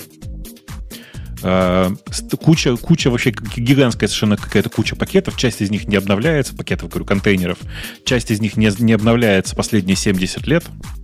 Но все равно надо все держать, потому что, ну, в Гоже так принято. Там, как известно, что обновлять, если все работает. Э, Причем часть образов собрана для аппаратных систем, которые уже работают только в эмуляции. Но ничего страшного, все как бы продолжат с этим жить. Ну, какая сейчас же вон как бы живут так, почему бы нет? К тому, Короче, к тому моменту контейнер станет микроконтейнерами, микро VM-ами в полной виртуализации, будет абсолютно неважно, какой hardware там у тебя было на самом Э, деле. Да-да, конечно, конечно, конечно. Ну, просто, видишь, типа, э, это современные будут VM такие, а вот эти вот все старенькие, они, скорее всего, будут просто в каком-то там странном режиме работать. Настолько приятно стало, настолько интересно про это все подумать. Вот, типа, как это все будет А выглядеть сто клавиатуры останутся механическими. Клавиатуры, ну, не у всех. Только у тех, кто может себе это позволить. Потому что клавиатуры будут стоить, ну, типа, по 10 биткоина, прикинь. То есть по 20 миллионов долларов. А Говоря, говоря странно, мне вчера пришлось э, поставить себе странные. Ксюша, наверное, поймет. Знаешь, Ксюша, такая компания Parallels? Слышала такой, да? Ну, парочку раз. Что-то слышали мы все. Да, да. да, да. Я вчера себе поставил современный Parallels, потому что современный Access, Microsoft Access, оказывается, не существует версии для Mac. Вы, вы такое Да. знали? Не существует. Не существует. Вау. А заказчик Ну, мне в вы не виде, должны этого хотеть. в виде спецификации прислал 200. Ну, 200 плюс. Ну, там меньше 300 файлов MDB, которые... Они MDB называются или ADB? Как они? MDB, по-моему. Для такой архив с этими файлами, говорит, вот эта спецификация, разбирайся, как у нас все, все это считается. И я пошел уже смотреть, какое состояние современной винды и как вообще нормальному человеку на M1 Mac поставить винду. Parallels такие это делает. Ну, каких он баблосиков сейчас стоит. Вы знали, что Parallels теперь подпиской годовой? 200 долларов mm-hmm. в год. Это стоит. 200, мать вашу, долларов в год. А плюс к этому надо еще купить винду, которая тоже стоит, по-моему, 109, то ли 119, то ли 129, то ли 199 долларов цены не сложишь за, за ваше виндовое удовольствие. За то, что... Ну, ты же выставил счет за это клиенту? Ну, естественно, естественно. Умножил на, на 100 и выставил. Все, все, все как положено. Но, но все равно удивительно. Хотя, надо сказать, параллель прямо красавцы. Они так винду ставят в один клик теперь. Мы, по-моему, об этом говорили, что они официальные партнеры, там Microsoft стали. И ставят винду именно армовскую – и все оно на армии летает, и красота нечеловеческая. Но вот это все, что вы должны заплатить, скрывается. Я, я когда ставил, я не понимал, мне за винду платить надо или нет. Вот в эти 200 долларов в год, что Parallels от меня просит, винда входит или нет? Оказывается, не входит. Зависит от того, как именно ты, ты ее будешь использовать. Если ты готов раз в месяц убивать инстанс и запускать его обратно, то ты можешь пользоваться триалкой триалкой винды? А есть такой? Да. Ну да. Ну, она без активации живет. Без активации месяц. будет, да. А, она месяц живет. Я просто не знал, сколько она живет. Я думал, она без активации просто не будет security апдейтов подтягивать. Не-не, она а, будет, не, конечно, не, она, она все работает, только она тебе там через какое-то время начинает показывать, что нет активации, ну а потом там что-то с этим надо делать подсказывает, что винду можно использовать как сервер 180 дней evaluation. Но так, так в Parallels есть прямо одна кнопка. Прекрасная кнопка «Сделай мне красиво». Установи мне винду. И она делает все сама, вообще ничего не спрашивает. И она устанавливает, по-моему, Windows 11 версию Pro, или как она сейчас называется. Что, что-то в этом роде. Ну, а что там спрашивать-то, собственно? Ну, не знаю. Делает все Куда красиво. тебе ее ставить? Делает все само. само. Размер файла подкачки? Само, и даже до сих пор у них вот как он называется, confluence режим, когда окна показываются э, рядом. Coherence, по-моему. Ну, вот этот режим все Что-то еще... такое. Все да, еще, все еще работает. Confluence, это, конечно, да, сильно. Как вы помните, да, столько мы над ним работали, вообще, это было классно. А он когда-то, у меня это ложная память, Ксюша, или он когда-то показывал окошки, как маковские окошки. У меня показывал. А сейчас не показывает. Сейчас виндовые Нет, окошки. в смысле, виндовые, виндовые всегда. Бобок, ты что-то путаешь. Подожди, как ну. маковские в каком смысле? Они как нативные окошки? А, в смысле, там нет этих, этих лампочек, да, маковских, маковских? Не, их не было никогда. Не, их не Крестик было. Они был... просто, ну, просто у тебя каждое, каждое приложение виндовое было вот в доке как маковское. То есть например. просто у тебя вырезается кусочек экрана, который там должен быть, и показывается оттуда только окно, а не целая виртуальная машина. Не, ну, ну Выглядит ну, классно, но там крутая, так крутая фича, весело, да, да. да крутая. Там это просто очень весело происходит. Ну, чушь, не ТЭЦ, конечно, да. Это вам не ТЭЦ программировать. Э, я, я хотел, собственно, вот что спросить. Бобок, хотел тебя ну? спросить по поводу веселого.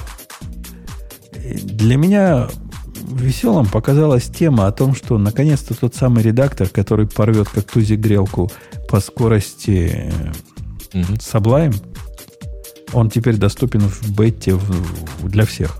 И все, всеми каждому ну, доступен. Для всех пользователей Mac. Который да. Z. А он меня не открывается с тех пор. У вас все в порядке? Он открывается? Сайт, сайт Я сегодня его поставил и запустил. Ты имеешь в виду, не открывается сайт?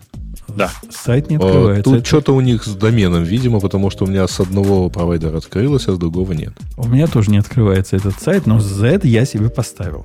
Поскольку если уж раздают всем, почему не поставить? Редактор весьма прикольный. Ну, то есть он тупой, как, как я не знаю кто, но, но прикольный. Он реально Нет, он очень простой, шустрый. как я не знаю кто. Ну, как простой? Сказать. Он умеет синтаксис подчеркивать. Он понимает сам... У него все это динамически сделано. То есть ты открываешь первый раз какой-нибудь яму. Он говорит, опаньки, я не знаю, что такое яму. Сейчас я что-то подгружу, тур-дур-дур-дур, и раскрасил яму. Потом ты открываешь гошный файл. Он говорит, о, го. Это значит, я могу сейчас подгрузить этот language сервер и начну вам Go все понимать. Подгружает и не скажу, что все, но не меньше, чем VS Code начинает понимать. То есть можно сделать go to definition, go to type definition, find там all reference. Вот это все можно сделать. Ну да, он простоват. Запустить тесты, например, из него нельзя. Какой-то рефакторинг отсутствует как класс. Э, что еще он не умеет делать? Ну, главное, он Copilot не умеет делать. Ну, это уже ограничение LSP, правильно? Я так понимаю, что он просто LSP а, кстати, кстати, сайт э, работает, но он у нас почему-то как TW еще указан. Вот если без него, то все работает. Это а у них TW отсутствует. Это не у нас, это у них так... так, так ну, значит, они опустили этот субдомен, я не знаю. Тип, ну, типичная ошибка новичка. Наберите э, руками, и все получится. Слушайте, ну как сверхлегкий редактор ведь вполне ничего. Чего вы придираетесь? Да, он, он поэтому такой легкий, что ни черта не умеет. Ну, хотя бы интеграцию с гитом-то можно было как-то запилить? Конечно. А ты не обратил внимания? Там, когда открываешь что-то, ну, типа открываешь какой-то, например, файл, там есть ага. левая колонка, это проект, центральная часть, это текстовый файл, а внизу такое маленькая полосочка, окошко, это интеграция с гитом, терминал называется. Да, да. Есть такая интеграция. Слушайте, а вам не кажется, вот я смотрю сейчас на эти, на статы его там типа, эм, ну, они же э, фокусируются там, на перформансе, да, что там типа 350 миллисекунд чего-то, я не знаю чего. Ну, короче, 350 миллисекунд что-то они делают. А Sublime там типа 380. И мне так обидно за Sublime всегда. То есть вам не кажется, что Sublime это такой странный редактор, который вот просрал все полимеры? То есть офигенный же редактор. Почему они не выстрелили? Я до сих пор не понимаю, почему вот не... не а типа, почему не выстрелили? Не... Они выстрелили, но просто не стреляют. Он настолько нишевый все равно, что даже странно. Ну, не скажи, супер нишевый. мои тетки, когда им надо открыть большой документ, ну, реально большой документ, они знают, что есть такая штука, как Sublime, и там его открывают, поскольку попробуй в этой балайке открыть двухгигабайтный документ. Я посмотрю и, на нее. Понимаешь, и вот это, опять же, это, это комплимент Sublime. Он в, в очень во многом прекрасен. Но, тем не менее, если его попытаться там, начинать конфигурить, я не знаю, по себя, под себя, как там среду разработки какую-то, там прям ну, не очень все хорошо. То есть какие-то пакеты такие кривенькие, сыренькие, что-то недоделано. То есть нет ощущения, что все им пользуются. То есть вот VS Code ты ставишь, то там, блин, там только, я не знаю, черта лысого там нет. Там все есть вообще. Просто все есть. А вот в Sublime нет такого ощущения, что типа все живут на Sublime. Он такой, ну, для гиков. И так обидно за него. Прям хороший же редактор. Чего за этот забросили? Но он же совершенно явно авторам надоел. Ну, авторы, ну да, авторы Sublime так Автору. активно выпускали, или автор так активно выпускал, выпускали версии, а потом забили на это дело и начали делать Sublime Merge, потом и на него забили, что, ну, ну да, я могу понять, что публика не в полном восторге. Когда вы последний думаешь, раз получали это... обновление от Sublime? Ну, иногда приходит. Ну, изредка. А если ты был с ним с самого начала, ты видел, как он обновлялся? Ну, там яростно, яростно да. обновлялись. Да, да, да. Явно, явно он надоел. Ну, и это, это можно понять. Это нормально. Нет, конечно. Может, они сами поняли, что они не выстрелили, хотеть? и как бы просто... А как они из него... Они достаточно из него денег делали? Ну, он же продажный продукт был, да. Я уверен, что он продавался нормально. А там вроде как-то можно было поставить его бесплатно. Или он через сколько-то времени бы просил тебя? Он, Нет, он начинал он... назойливо просить, э, ну, типа, назойливо просить, но ты мог пользоваться этим до, бесконеч... до бесконечности. Но дело не в этом. Дело в том, что автор много раз говорил, он же там в одиночку вообще все это делал, и ему хватало всегда. По его утверждениям. Ну, тогда если в одиночку, то больше шансов, что ему просто надоело. Он совершенно шикарный метод монетизации для Sublime Merge придумал. Э, Темная тема доступна тем, кто платит. А да. так все остальное работает. Просто прекрасный подход. Ну, достаточно, по-моему, причин, чтобы купить. Хотя стоил, стоит он, по-моему, каких-то сумасшедших денег. Для... Мерж? Что-то вроде 100 баксов он стоил, да, ведь? Ну, угу. да, для, для гитовского клиенту. Это ну, там прям... на самом деле и сам Sublime же, что-то в районе 79, по-моему. Ну, не знаю, я покупал за 40 когда-то. Я, я Но... тоже, по-моему, за 40 покупал. Но мы покупали каждую же версию. Там каждая версия отдельно покупается у Sublime. Ну, да. А, а у Мерджа пока только одна версия. Я один раз... Не, вот сейчас, кстати говоря, э, персональная лицензия 99 долларов. А если ты выбираешь бизнес, 65 долларов в год. Ну, ок. Ок. Да, ну да. такое. А если добавить Sublime Merge, становится 168. Э, что я вам хочу сказать, знаете, если возвращаться к истории с Z. Вот реально добавить туда поддержку э, Copilot, и с этим, в принципе, можно жить. Да, тем более у них зачем-то есть авторизация в, на GitHub. Только она не работает, да? Нет, она работает. Вот она как Ты, раз работает. У тебя получилось авторизоваться? Да, да. У меня, правда, не получается открыть под time markdown файла, он падает. Просто видишь, в чем прикол? Вот у меня по непонятной причине, у меня все как обычно, все, все, не, все видимо, не работает как-то. Э, по непонятной мне причине у меня после попытки залогиниться GitHub перебрасывает на 127.001 порт 49.314. Интересно. У меня, у меня зарегистрировался, за, за, за, АУФ прошел с GitHub. Но да, сказать, что тоже... он от этого стал как-то умнее или, или красивее, я не знаю вообще, что поменялось. Зачем? А зачем у тебя, по, я так понимаю, единственное, для чего это нужно э, у них, э, по крайней мере, из того, что тут написано, а это вот call your teammates. То есть ты можешь добавить других пользователей GitHub а, где вот как-то себе в команду. Show contacts menu, вот сюда контакты. Да, да, да. Ух ты, у меня в контактах, знаешь, Бобу, кто? Кто? Ты. Ух. Интересно. И у меня один это, контакт да? только есть, поскольку я за одним человеком на GitHub сижу, вот у меня есть ты. Если я на тебя нажму, ничего. Он говорит, ты в офлайне. Я не могу. Так это потому, что у меня из залогиниться не дает, понимаешь? Нет, ты в офлайне, видимо, на гитхабе он считает. На гитхабе ты, ты в офлайне, да, поэтому. Хотя там не нет. бывает офлайна никакого в гитхабе. Там в том-то и дело. В том-то и дело. Я же говорю, я могу вам показать, как это выглядит, но как бы легче вам от этого не станет. Э, реально, я запускаю э, эту самую авторизацию, и в результате меня пробрасывает на э, localhost, куда, видимо, ну, для того, чтобы, видимо, пробросить авторизацию обратно в клиента, смысле, в этот, в Z сам по себе. Может, тебе это PyHole как-то гадит? Какой PyHole? У меня нет PyHole. Ну, какой-нибудь Эдгард. Кто-то еще в Тоже пути. нет. Тоже ничего нет? Тоже нет. Тоже нет. О, слушайте, тут можно добавлять прямо отсюда, то есть вот э, контакты. Вот Бобук, например. Или... Вот это есть. например.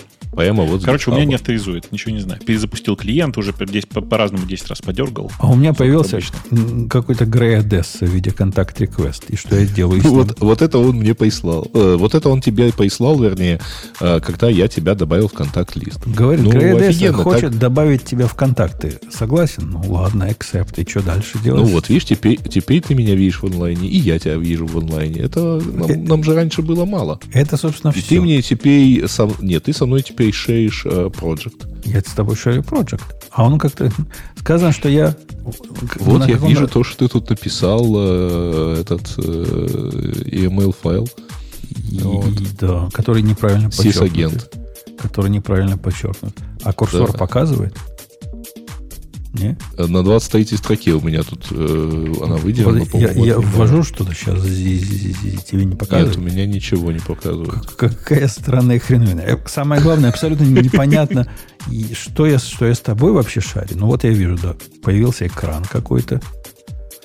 Как странно все-то. Ух ты, господи. Какая прелесть, а? А как, как от тебя? А, вот теперь я вижу э, нет, все равно не вижу. А, ты, ты даже можешь моим экраном управлять? Э, Вдруг мой экран начал прыгать от того, что ты что делал. Класс. Это вот я на твой экран... Теперь ты его крутишь, да? Теперь я его кручу. Тут, тут, тут. Теперь... Без половины. Это очень прикольно. Это очень прикольно, только непонятно нахрена. Э, да. Ладно, я, я его все-таки закрою. Да. Парное программирование. Все как Леха любит. А, слушай, это причем тут у меня появилось это Leave Call. Ну да, он считает, то есть что мы с тобой коллабораторы. Да, да на звонке. Вот я тоже выхожу. Вышел. Ну, можем теперь с тобой вместе над, над кодиком Что-нибудь писать, да? Точно. Да, да, да. Э, Ясно. Ну, если что, я чат GPT позову. Чтобы умным показаться. ну, я думаю, что с четвертым-то я как-то это поумнее покажусь. Э, так, где наши новости? В общем, про Z, Z все понятно. Ксения. Ксения, я хотел тебя спросить. Да. Доколе? Во-первых, доколе, доколе ты будешь опаздывать на, на наши выпуски. Даже время на час перевели, ты все равно опоздала. Это само по себе ни в какие ворота не влезает. А во-вторых, доколе ты не будешь предлагать тем. Ты должна сейчас ворваться и предложить тему, сказать, я тут одну тему только прочитала, и сейчас вам все про нее расскажу. И это будет тема, когда же надо целую тему прочитать? Тема? Так нет, я, между прочим, тему читала. Ну давайте, yes, you should still learn to code. Это поздно. Это обсудили. Это уже как? поздно. А почему она не, это, почему она не ушла? Ксюша, даже ты ее Я обсуждала. тоже думала. Не Нет, я, пришла, мы- мы я, вместе при- я так и поняла, но я и думала, что вы ее не обсудили. А почему она не исчезла тогда? Потому что темы уходят в командном режиме. Когда выкладывается подкаст, запускается процесс удаления всех заархивированных тем. Оно сразу никогда не архивировалось сразу. Так Ты что просто это- не заметила. Ты недавно еще тут сидишь, Ксюша, поэтому не заметила. Они никогда не уходят. Да, ну ты можешь завести еще, да. Поэтому, Так, поэтому но- тебе другой вариант надо выбирать. Давай, repeat yourself, do more than one thing и прочее, прочее. Давай. Короче, Then мне на самом деле да. показалась статья э, неплохая. Э, там он говорит, что вот у нас есть какие-то такие прям постулаты, которые мы часто повторяем, но иногда они неправильные. И он пытается э, сделать эти идеи сложнее, добавить в них как бы такого серого, вот не чтобы белое и черное, не повторяй себя, а как бы более сложный такой совет, когда нужно действительно повторять себя, а когда не нужно. Ну и так далее. То есть вот начнем с первого, с повторения. Он здорово говорит, что там как бы повторяй себя для того, чтобы сделать абстракции, и то есть как бы когда ты видишь там разные повторения, это хорошее место для абстракций. Дальше он там упоминает, что хорошо не повторять себя, когда ты знаешь, что вот эта логика, она одинаковая не в смысле кода, а в смысле бизнес-логики. То есть вот и тут, и тут, например, не знаю, авторизация, вот она должна быть везде одинаковая. И как бы если у тебя авторизация, ты хочешь, чтобы она тебе везде была одинаковая, то лучше э, не копипастить ее 10 тысяч раз, а наоборот, сделать э, отдельную там, не знаю, функцию, микросервис, модуль, не знаю, все что угодно. Ну, то есть, когда тебе с точки зрения бизнес-логики э, нужно, чтобы вот оно было всегда одинаково, вот тогда нужно делать что-то одно или там вставлять абстракцию и не копипастить. А когда у тебя просто код похож, а на самом деле эти ну, с точки зрения бизнеса это совершенно разные процессы, вот тогда не надо. Ну, похож, похож код. Пусть он будет копипастой, этот похожий код, от этого только всем лучше будет. Я, я не далее, как вчера или позавчера, натолкнулся на такую дилемму, когда я полностью принял идею Гошную о том, что небольшое повторение лучше, чем небольшая зависимость. У меня есть, вот конкретный пример. У меня есть такой сервис, микросервис, который называется Symbex. Symbol Exclusion. Ну, по названию понятно, что делаю, да? Можно ввести какой-то какой-то тикер, сказать, что я хочу этот тикер исключить из э, анализа, из такого-то, из такого список анализов дать, и потом ты сможешь этот сервис спросить, а включен ли этот тикер или не включен, включен ли этот символ, надо ли его анализировать или нет. Есть два способа, собственно, понять, где его исключать. Можно исключать на уровне каждого анализа. Есть десяток анализов.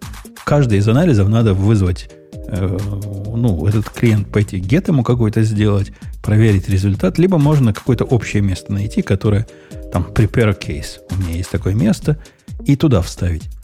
Я после тщательного обдумывания решил, что в 10 местах это делать лучше, чем в одном чтобы не вводить лишнюю зависимость между этим симбексом и кейсом. Вот исключительно для этого. То есть сервер кейс я не хочу, чтобы знал что-то про сервер симбекс. И наоборот. Поэтому я лучше включу его 10 раз. По-моему, это правильное решение. Хотя, конечно, Бобок не согласится. И спросит, Конечно, а что согласится. будет, если мне надо будет репитер во все добавить? Ну да, ретрай добавишь в 10 местах. Или, Да. или баг починить. Ну, в сервисе баг починишь один раз. Со стороны клиента есть вызов, э, есть get. Если ты его на пост поменяешь, ну да, надо будет в 10 местах поменять. Так вот, это хорошо, что надо будет в 10 местах поменять. А если ты какой-то параметр добавишь, который... Опять же, мне кажется, вопрос, то есть вот эти все места, они одинаковые. Может быть, что ты в одном захочешь поменять get на пост? Ну, теоретически возможно, что в одном месте ты захочешь что-то делать специфическое. Например, э, Symbol Exclusion возвращает э, в виде ответа да или нет, эксклюд или не эксклюд. Кроме того, э, дней возвращает и список анализов, в которых он должен быть эксклюд. Представь, у меня, например, на уровне одного сервиса появится заказчик, который скажет, а я хочу override. Все, что ты там с симбиксом этим сделал, и не, экс, не эксклюдить, если у меня в специальном белом листе. Ну, такое теоретически может быть. И теоретически может быть на уровне одного анализа. Да, интересно. Я хотела еще добавить, что, не знаю, может быть, для более начинающих людей, что обратная сторона вот если в вашем коде очень много каких-то дурацких 150 был параметров, которые вы передаете функции, это значит, что в какой-то момент вместо того, чтобы просто повторить этот код, вы его вынесли в одно место, и у вас есть функция с кучей каких-то был параметров, потому что на самом деле общее в этих местах только маленький кусочек кода, а вся функциональность на самом деле очень сильно разная. И потом у вас появляются такие вот bottleneck, какие-то гигантские функции, объекты, которые на самом деле нет в них общего, они просто э, как бы искусственно пытаются что-то сделать общее. Ну, ну, Ксюша, это тоже немножко лукавство, да? То есть, конечно, когда мы сводим это к тому, что есть 50 там булиан параметров, это плохо. Ну, это однозначно плохо, да? Это тяжело, там особенно if и начинаются тяжело читать, это понятно. Но ну, речь же не про то идет. То есть, например, представь, у тебя есть, не знаю, какие-то маленькие кусочки. То есть, представь, у тебя есть две функции, да, которые почти одинаковые. Ты можешь, например, из них, в каждой из них либо скопировать, да, код, например, либо вынести там какие-то общие куски в небольшие подфункции и потом типа их просто вызывать, да, из своих основных вот этих типа повторяющихся функций. И в какой-то из них, например, не знаю, не вызвать эту функцию или там по, по какому-то условию, например, вызвать или не вызвать.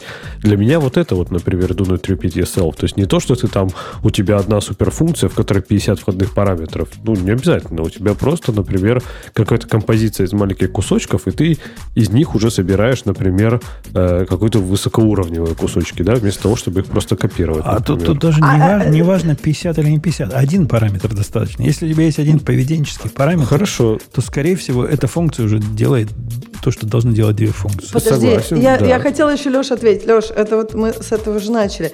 То есть, мне кажется, тут надо думать о том, это вообще как бы должно всегда, вот этот кусок кода, он просто случайно одинаковый, или действительно мы хотим, что когда, например, э, у нас что-то меняется, у нас оно поменяется действительно в двух местах. То есть, и это очень легко, на самом деле. Если ты задашь себе этот вопрос, обычно ты знаешь на него ответ. Бывают ситуации, когда это сложно, трудно предсказать будущее, но часто ты как бы знаешь, что вот это, по сути, вот это, ну, вот я в двух местах или в десяти местах хочу делать, правда, одно и то же. Оно как бы, ну, скорее всего, не, разойдется, потому что это какой-то, не знаю, параметр внешнего мира в каком-то смысле. И как бы тогда, если у тебя есть такие блоки, которые ты можешь выделить, которые действительно такие, да, выделяй. Просто если у тебя нет таких блоков, ну, скопируй две строчки, три строчки, пять строчек даже. То есть, мне кажется, в этом есть э, и разница. То есть, если у тебя, допустим, твоя функция разбивается на какие-то пять кусочков, которые ты вызываешь, и судя даже, вот как бы последовательность вызова этих функций, это не знак того, что вот этот код надо выносить куда-то. Если действительно последовательность, это не что-то, ну, их, например, нельзя в другой последовательности вызывать, понимаешь? То есть, это должен, нужно думать ну, про да. то, то, есть ли смысл в том, что ты как бы выносишь это, если там какой-то, не знаю, какая-то абстракция, может быть, очень маленькая, но все равно. И если нет ее, то не надо, просто копипаст, это не ну, я, я не спорю. Себе. Да, ну то есть я, я, в принципе, скорее с тобой согласен, да, что типа мой, моя первая мысль, когда мне, например, нужно сделать такую же функцию на другую, ну давай, например, простой пример, у тебя есть функция, которая там, не знаю, все возвращает из базы, да, и, например, там по фильтру возвращает из базы, функции. И первая реакция, когда, ну, типа, когда ты делаешь такую же функцию, я стараюсь думать это через призму, что э, даже если это выглядит так же, не факт, что это та же самая функция. То есть, возможно, она пока на данный момент времени выглядит так же, ровно то, что ты говоришь. Но эволюционируя, эти функции будут совершенно разные, да, то есть они на данный момент времени одинаковые, но будут разные, мы их будем менять по-разному. Ну, например, с примером, там, с базой фильтром легко создать две функции, да, например, чтобы не заморачиваться. И filters там переданы, то добавь там в SQL query свой, там, не знаю, where statement, да, такой вот, э, например. Представь, мы это не делаем. Мы делаем две функции. Одна вообще where statement не добавляет, другая добавляет. И, например, мы поменяли какую-то штуку, не знаю, маппинг э, какого-то поля, например, как у тебя дата Имя отображается. данных. Ну, не Имя имя базы данных. Давай почему-нибудь просто, давай как, например, дата у тебя, да, что, например, Да э, нет, тебе но- надо время не передавать, например, да, а только, вре- только дату возвращать. В одной функции ты это сделала, а в другой нет. Потому что это Так просто я тупо другая согласна. функция. Так нет, мне кажется, отсутствие фильтров это как бы форма фильтров, это in a way валидный фильтр, да? Ну как бы вот ты не передаешь, ну то фильтры у тебя там нулевые, ты тогда говоришь и фильтров. Я не вижу в этом, в этом, это хороший пример того, когда Это лучше сделать не- одну функцию. Ну, это прямо не... Не, Леха Не, предлагает две кажется, функции делать, да? Нет, Леха хочет Не, я одну говорю- функцию. Я говорю как пример того, что, например, вот в этом случае, хотя казалось бы, э, поведение будет, ну там будет тупо if, да, там, Да, ну, ну опять же, что? фильтр, фильтр мы можем, ну, boolean флаг, это тоже фильтр, Нет, правильно? а зачем булин?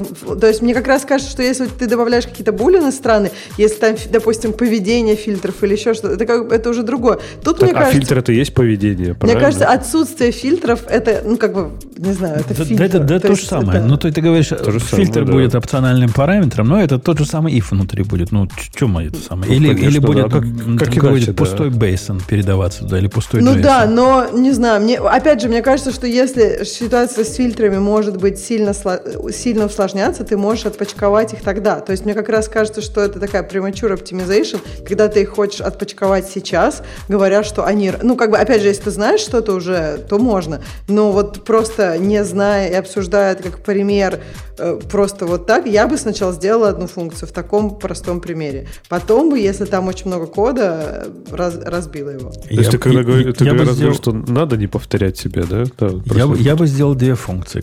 И поначалу одна просто бы другую вызывала с правильным значением фильтра. А потом, Тоже если бы они разошлись, уже бы смотрели куда. Ну, то есть вы, вы тогда за принцип do not repeat yourself, правильно? То есть не надо повторять мы- функцию, если... Мы, мы- Нет, мы он repeat. мне кажется, да. Нет, просто мне кажется, что, опять же, э, тут есть две крайности. Можно прям все писать as is и никогда ничего не выносить. Можно, ну, просто как-то э, очень истерически все копировать. Если у тебя есть похожая строчка где-то в кодовой базе, ты просто ее ищешь и, и- и делаешь из этого функцию. Если две строчки есть, то все, у тебя это как бы стоит того, чтобы сделать функцию. То есть, мне кажется, обе крайности, они ну, не очень эффективны. Для меня обычно. в последнее время лакмусовой бумажкой является анализ графа зависимости. То бишь, если вы можете написать, э, если не используя интерфейс, а используя конкретные реализации, вы пишете код, который вызывает циркулярные зависимости, значит, у вас пере, пере, перезависимости есть в системе. То есть оно, конечно, рвется, ты делаешь интерфейс, и все, оно работает прекрасно.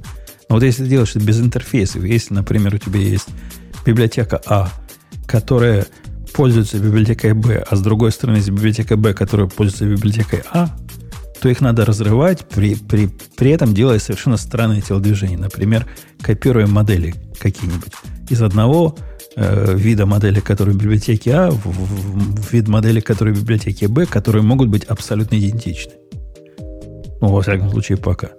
А почему ты не можешь сделать... Ну, если они реально, по сути, одинаковые, почему не сделать библиотеку C и сделать, что А и Б зависят от C? Потому что решение сделать библиотеку C предполагает такое глубокое знание о том, что это реально общая библиотека, которого у меня пока М. нет.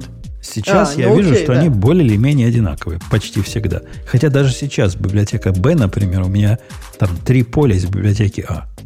Больше мне не надо пока. То есть оно под множеством является, а когда-нибудь может быть и супер множеством, кто его знает. Посему я их разделяю. Это выглядит немножко странно на практике, когда вот эти все, я не знаю, как их назвать, э, трансформеры стоят. Там трансформ из одного вида э, структуры в такой же почти вид структуры другой библиотеки. Это реально выглядит как-то стрёмно.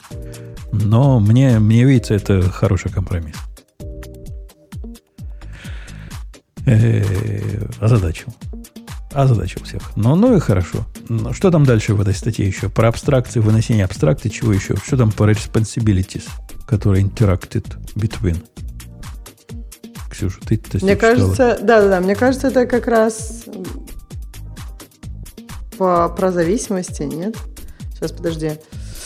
Он там про А. one, one thing что-то говорит, поэтому... Нет, ну, про One Thing это, по-моему, дальше. Это все про, короче, когда повторять себя, а когда, по-моему, не повторять. А дальше... э, А, нет, да. это про One Thing. Окей. Я читала статью, А, просто он- там он, много смотрите, всего. смотрите, моя мысль говорит, что абстракция это Да. на самом деле не по поводу кода reuse, а по поводу coupling э, вещей. Твою, это я сказала. Хорошо, твою мысль говорит. Вот это вообще был mansplaining. Украл, Это- просто украл в прямом Ага. эфире. Программ, это programmer-splaining. Почему сразу вот это половые вот эти А, принадлежности? а вот это, а, вот это, а вот это сейчас типичный газлайтинг, кстати. Кстати, не- А что такое газлайтинг? Абьюзинг и харасинг. В смысле, ты серьезно сейчас? Да, я прям серьезно, Это я как- всегда это когда- путаюсь. Это когда ты что-нибудь делаешь, ну, например, э, давай для простоты, Женя начинает тебе рассказывать, что э, типа ты каждый раз, когда приходишь, ты все время начинаешь э, опаздывать. А это на самом деле не так, Начинает. как будто бы. Ну, это просто Ну, брюзжание, то есть и брюзжание. это одно и же? Не-не-не, подожди. А он вместо этого тебе говорит, что ты всегда опаздываешь. Ну, А, вообще такого не было раза, типа чтобы ты не обобщение? опоздала. Не, не, Ну, это, это Ну, это даже не обобщение. По сути, психологическая манипуляция. Да. Это, это То есть попытка тебя убедить, Ксюша, что Вселенная устроена не так, как она на самом деле. Ну, как чат GPT. А. Это, а, а вот как-то по-другому. Я, я читал, Ксюш тоже недавно просто читал это в Википедии, Ага, поэтому ну. я тебе... А, Я- это вообще да. из названия фильма идет. Это был в фильме, когда там главная героиня, она что-то... а, Она стала замечать, что, короче, лампы в, этом в доме горят не так ярко. А ее муж, типа, говорил, не-не, они так горят так же, просто ты дура, типа. Вот. И, э, ну, то есть он пытался, по сути, манипулировать и При доказать, том, что... при том, что он сам постоянно убавлял этот Да, да, что объек- ее объективное восприятие, восприятие реальности не соответствовало, типа, настоящей реальности. И она там, я так понимаю, поверила. То есть, по сути, это попытка психологической манипуляции. Нифига себе. Я думала, что он слепнет, и поэтому ему так же ярко. А оказывается, он просто их убавлял. Это дичь какая. Я не Ну знаю, ладно. я фильм не смотрел, поэтому не знаю. Нет, Там, подожди, если старый ты слепнешь, то тебе фильм. наоборот еще сильнее. э, А, ну то есть я думала, что там Ты у кого-то света есть... получаешь. Да, например, у- Да. она слепнет, и как бы ей кажется, что они теперь тускло э, светят. Не, ну или ты начинаешь говорить, что там человек что-то слышит, ты ему объясняешь, что нет, ничего не слышит, тебе просто показалось. Тоже один из вариантов манипуляции. Какой есть, как кошмар. бы- Это какие-то страшные вещи. Ну, задача вот как бы э, создать э, сом- у человека сомнения в собственных вот э, чувствах и качествах, рисуя ему немножко другую картину мира. Чат GPT с этим хорошо Не справляется. обязательно немножко, можно множко. Вот Ну мы, да. Ксюша, сколько а, доказываем, что женщина не, не курица, а кто-то не программист. Она все еще не газлайтится. А мы пытаемся.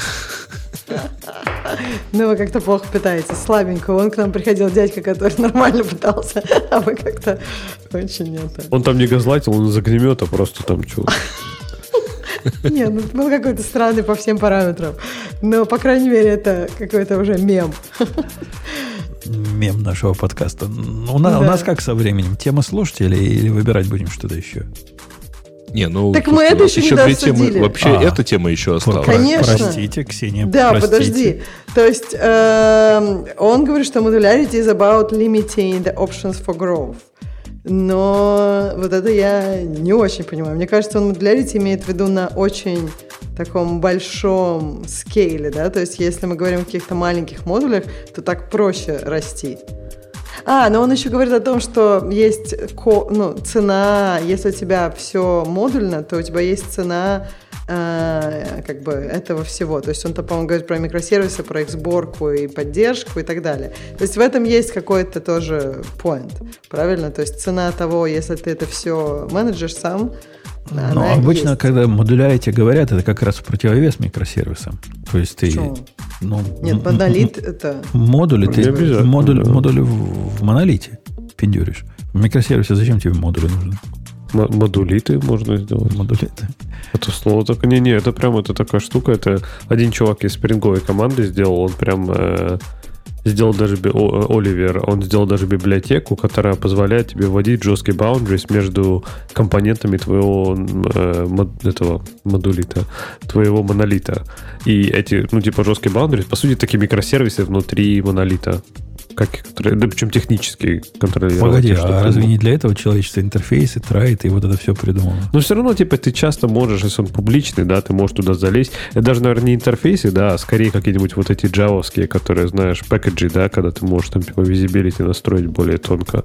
То есть, по сути, даже то, что у тебя публично, не обязательно, может быть, его можно использовать снаружи, правильно? То ли в нашем мире, да, Леха, где интерфейсы все определяются на стороне вызывающего, такой проблемы Тоже, нет. знаешь, знаешь, я вот тоже, типа, вот иногда на это смотрю, и вот, типа, все классно, да, ровно до того момента, когда тебе нужна структура в качестве параметров. Вот тогда вводит, да, наш, происходит наш, либо, наш... либо, либо, либо дуплицируй ее и переводи там из одного да. вида в другое рефлекшеном, либо, ну да, используй. Это не обязательно рефлекшн. Знаешь, меня что удивило? Ты, ты, ты наверняка знаешь, но я не знал. Вот буквально последний месяц я это узнал, что можно одну структуру в Go кастовать к другой, если у них поля одинаковые. Э, и там даже можно эти самые делать алиасы, чтобы оно выглядело да, как да, та да. структура. Если Прикольно. поля одинаковые. То есть дактайпинг, да? Типа, да. Но я так понимаю, что это ровно для тех случаев, когда ты приходишь какую-то оберточку написать для какого-то вот типа интерфейса, да, но при, э, для структуры, например, для внешнего интерфейса, но при этом он все равно сам не умеет это кастовать, то есть тебе все равно написать будет эту обертку. Вот это вот очень сильно раздражает. То есть вот если бы они сделали какой-то умную логику, что типа, не знаю, вот этот, э, когда ты определяешь интерфейс, я не знаю, ты можешь определить сабсет какой-то структуры, и у тебя сам ее скастит, это было бы круто. А так? Ну, тут э, книга говорит, та самая книга, которая про клин-код, говорит, что тебе надо тут, или не про клин-код, про DDD книга, говорит, что тебе надо core какой-то концерн ввести – в котором будут все вот эти структуры. Э, это да.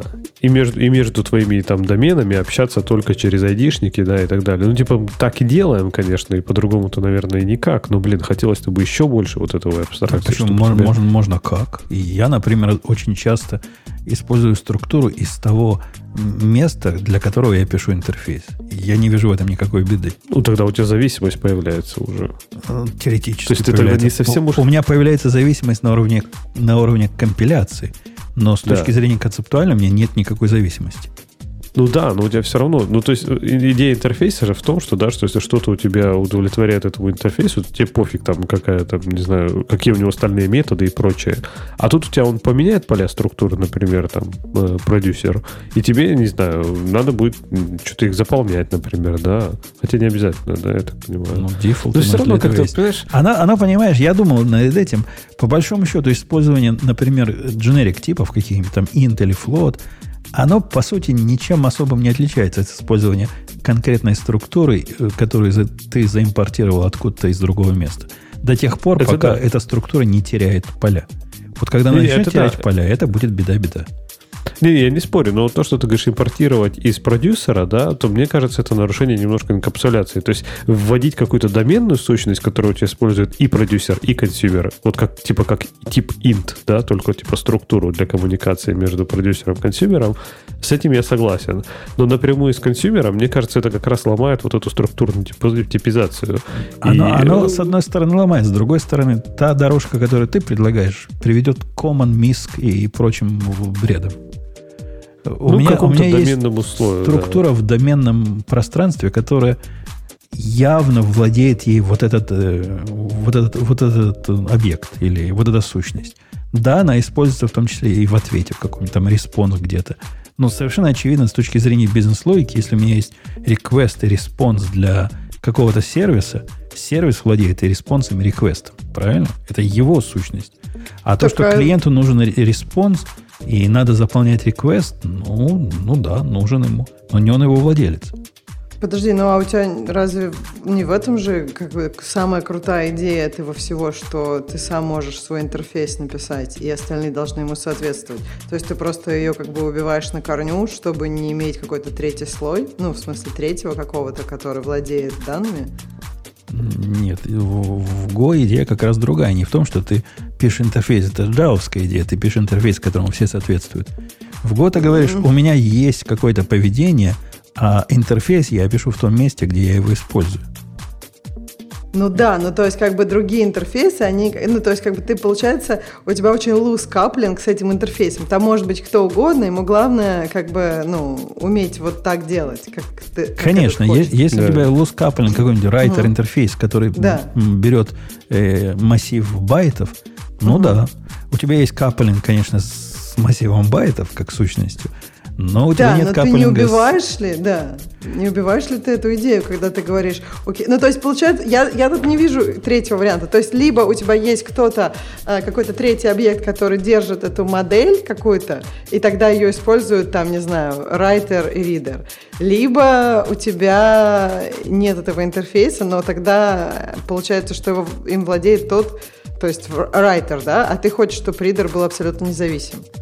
Ну, да. Это я хочу. Умпутун не против. Я, я- понял, я не этого, про- я да. не против этой зависимости. Так это же гоуская идея. Э, э, Нафига тогда вообще Казиабаян? Я тогда не, я не То понимаю. есть тогда можно структурная как типизация обычно. очень, да, Да. структурная типизация очень сильно ломается, когда ты живешь не с примитивными типами. Тогда прям надо посидеть и подумать, что делать. Вариант использовать из продюсера, да, в принципе, он нормальный. Но, например, есть хороший пример, да, там вот э, ну, такие, может быть, низкоуровневые инфраструктурные штуки, окей, чуть проще. Ну, есть там бизнес, да, какой-нибудь разработки. Когда у тебя есть какая-то моделька, у которой, например, есть аннотации JSON, а есть какая-то моделька, у которой, например, этих аннотаций JSON нет, у нее там аннотации базы данных, да.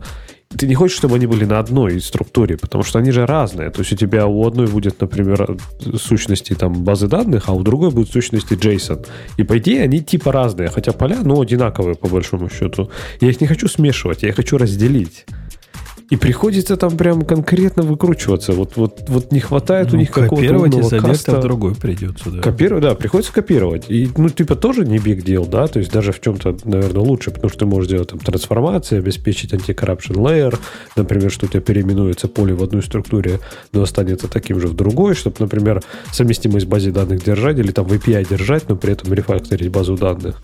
Но как-то вот хочется, чтобы в простейших случаях он сам мог как-то за меня это компилятор сделать.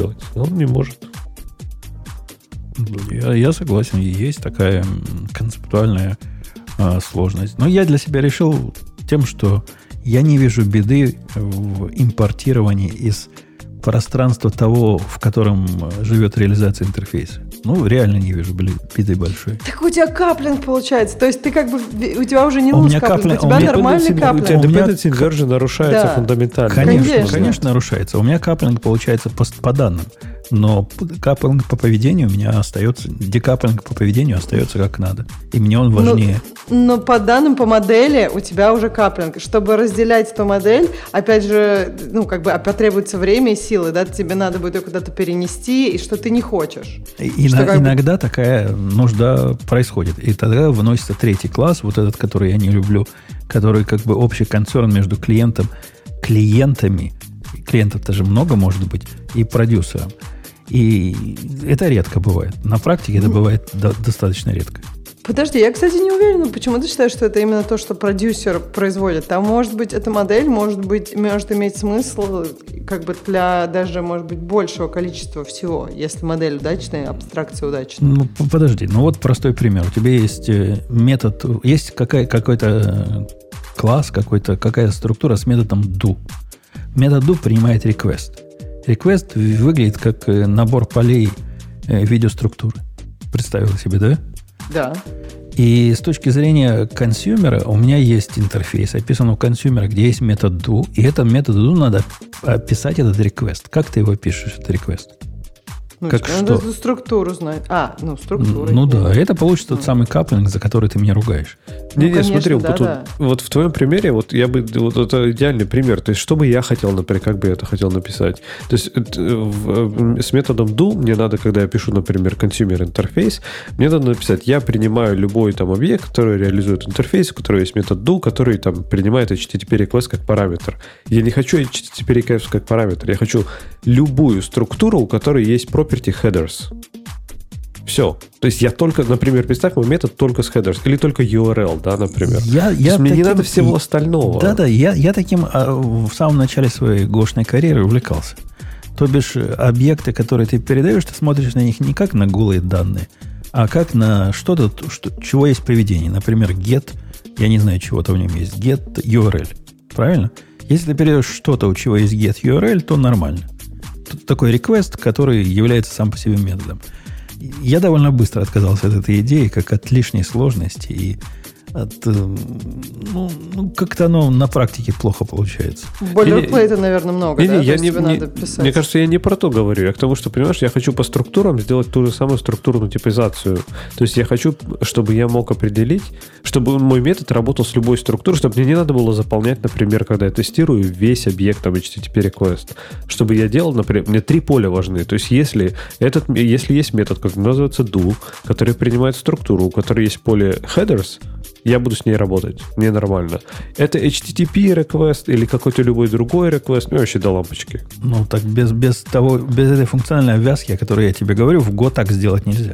Так нельзя. подожди, круто же я было говорю, бы, если бы компилятор, круто, да, можно было. Да. То есть он бы автоматически эту структуру смотрел, если у меня есть такое поле, то все, мачил бы ее. То же самое, как то, не да. знаю, дактайпинг для структур в Go. Даже если бы мне пришлось потом написать какие-то для компилятора подсказки, например, там, не знаю, э, inheritance какой-то у типов, да, я бы сказал, что, ну, не знаю, что любая структура, которая там, ну, хорошо, не наследуется, да, но, например, имеет какие-то поля, или даже какой-то маппер бы написать, там, составить меня, я бы тоже согласен был. Тебе не хватает ну, ООПа над данными, в общем. Не, не, мне, мне не хватает этих, знаешь, вот тайп-классов мне не хватает. Мне не хватает таких нормальных. Кстати, а, implicit, implicit кастов мне не хватает из скалы.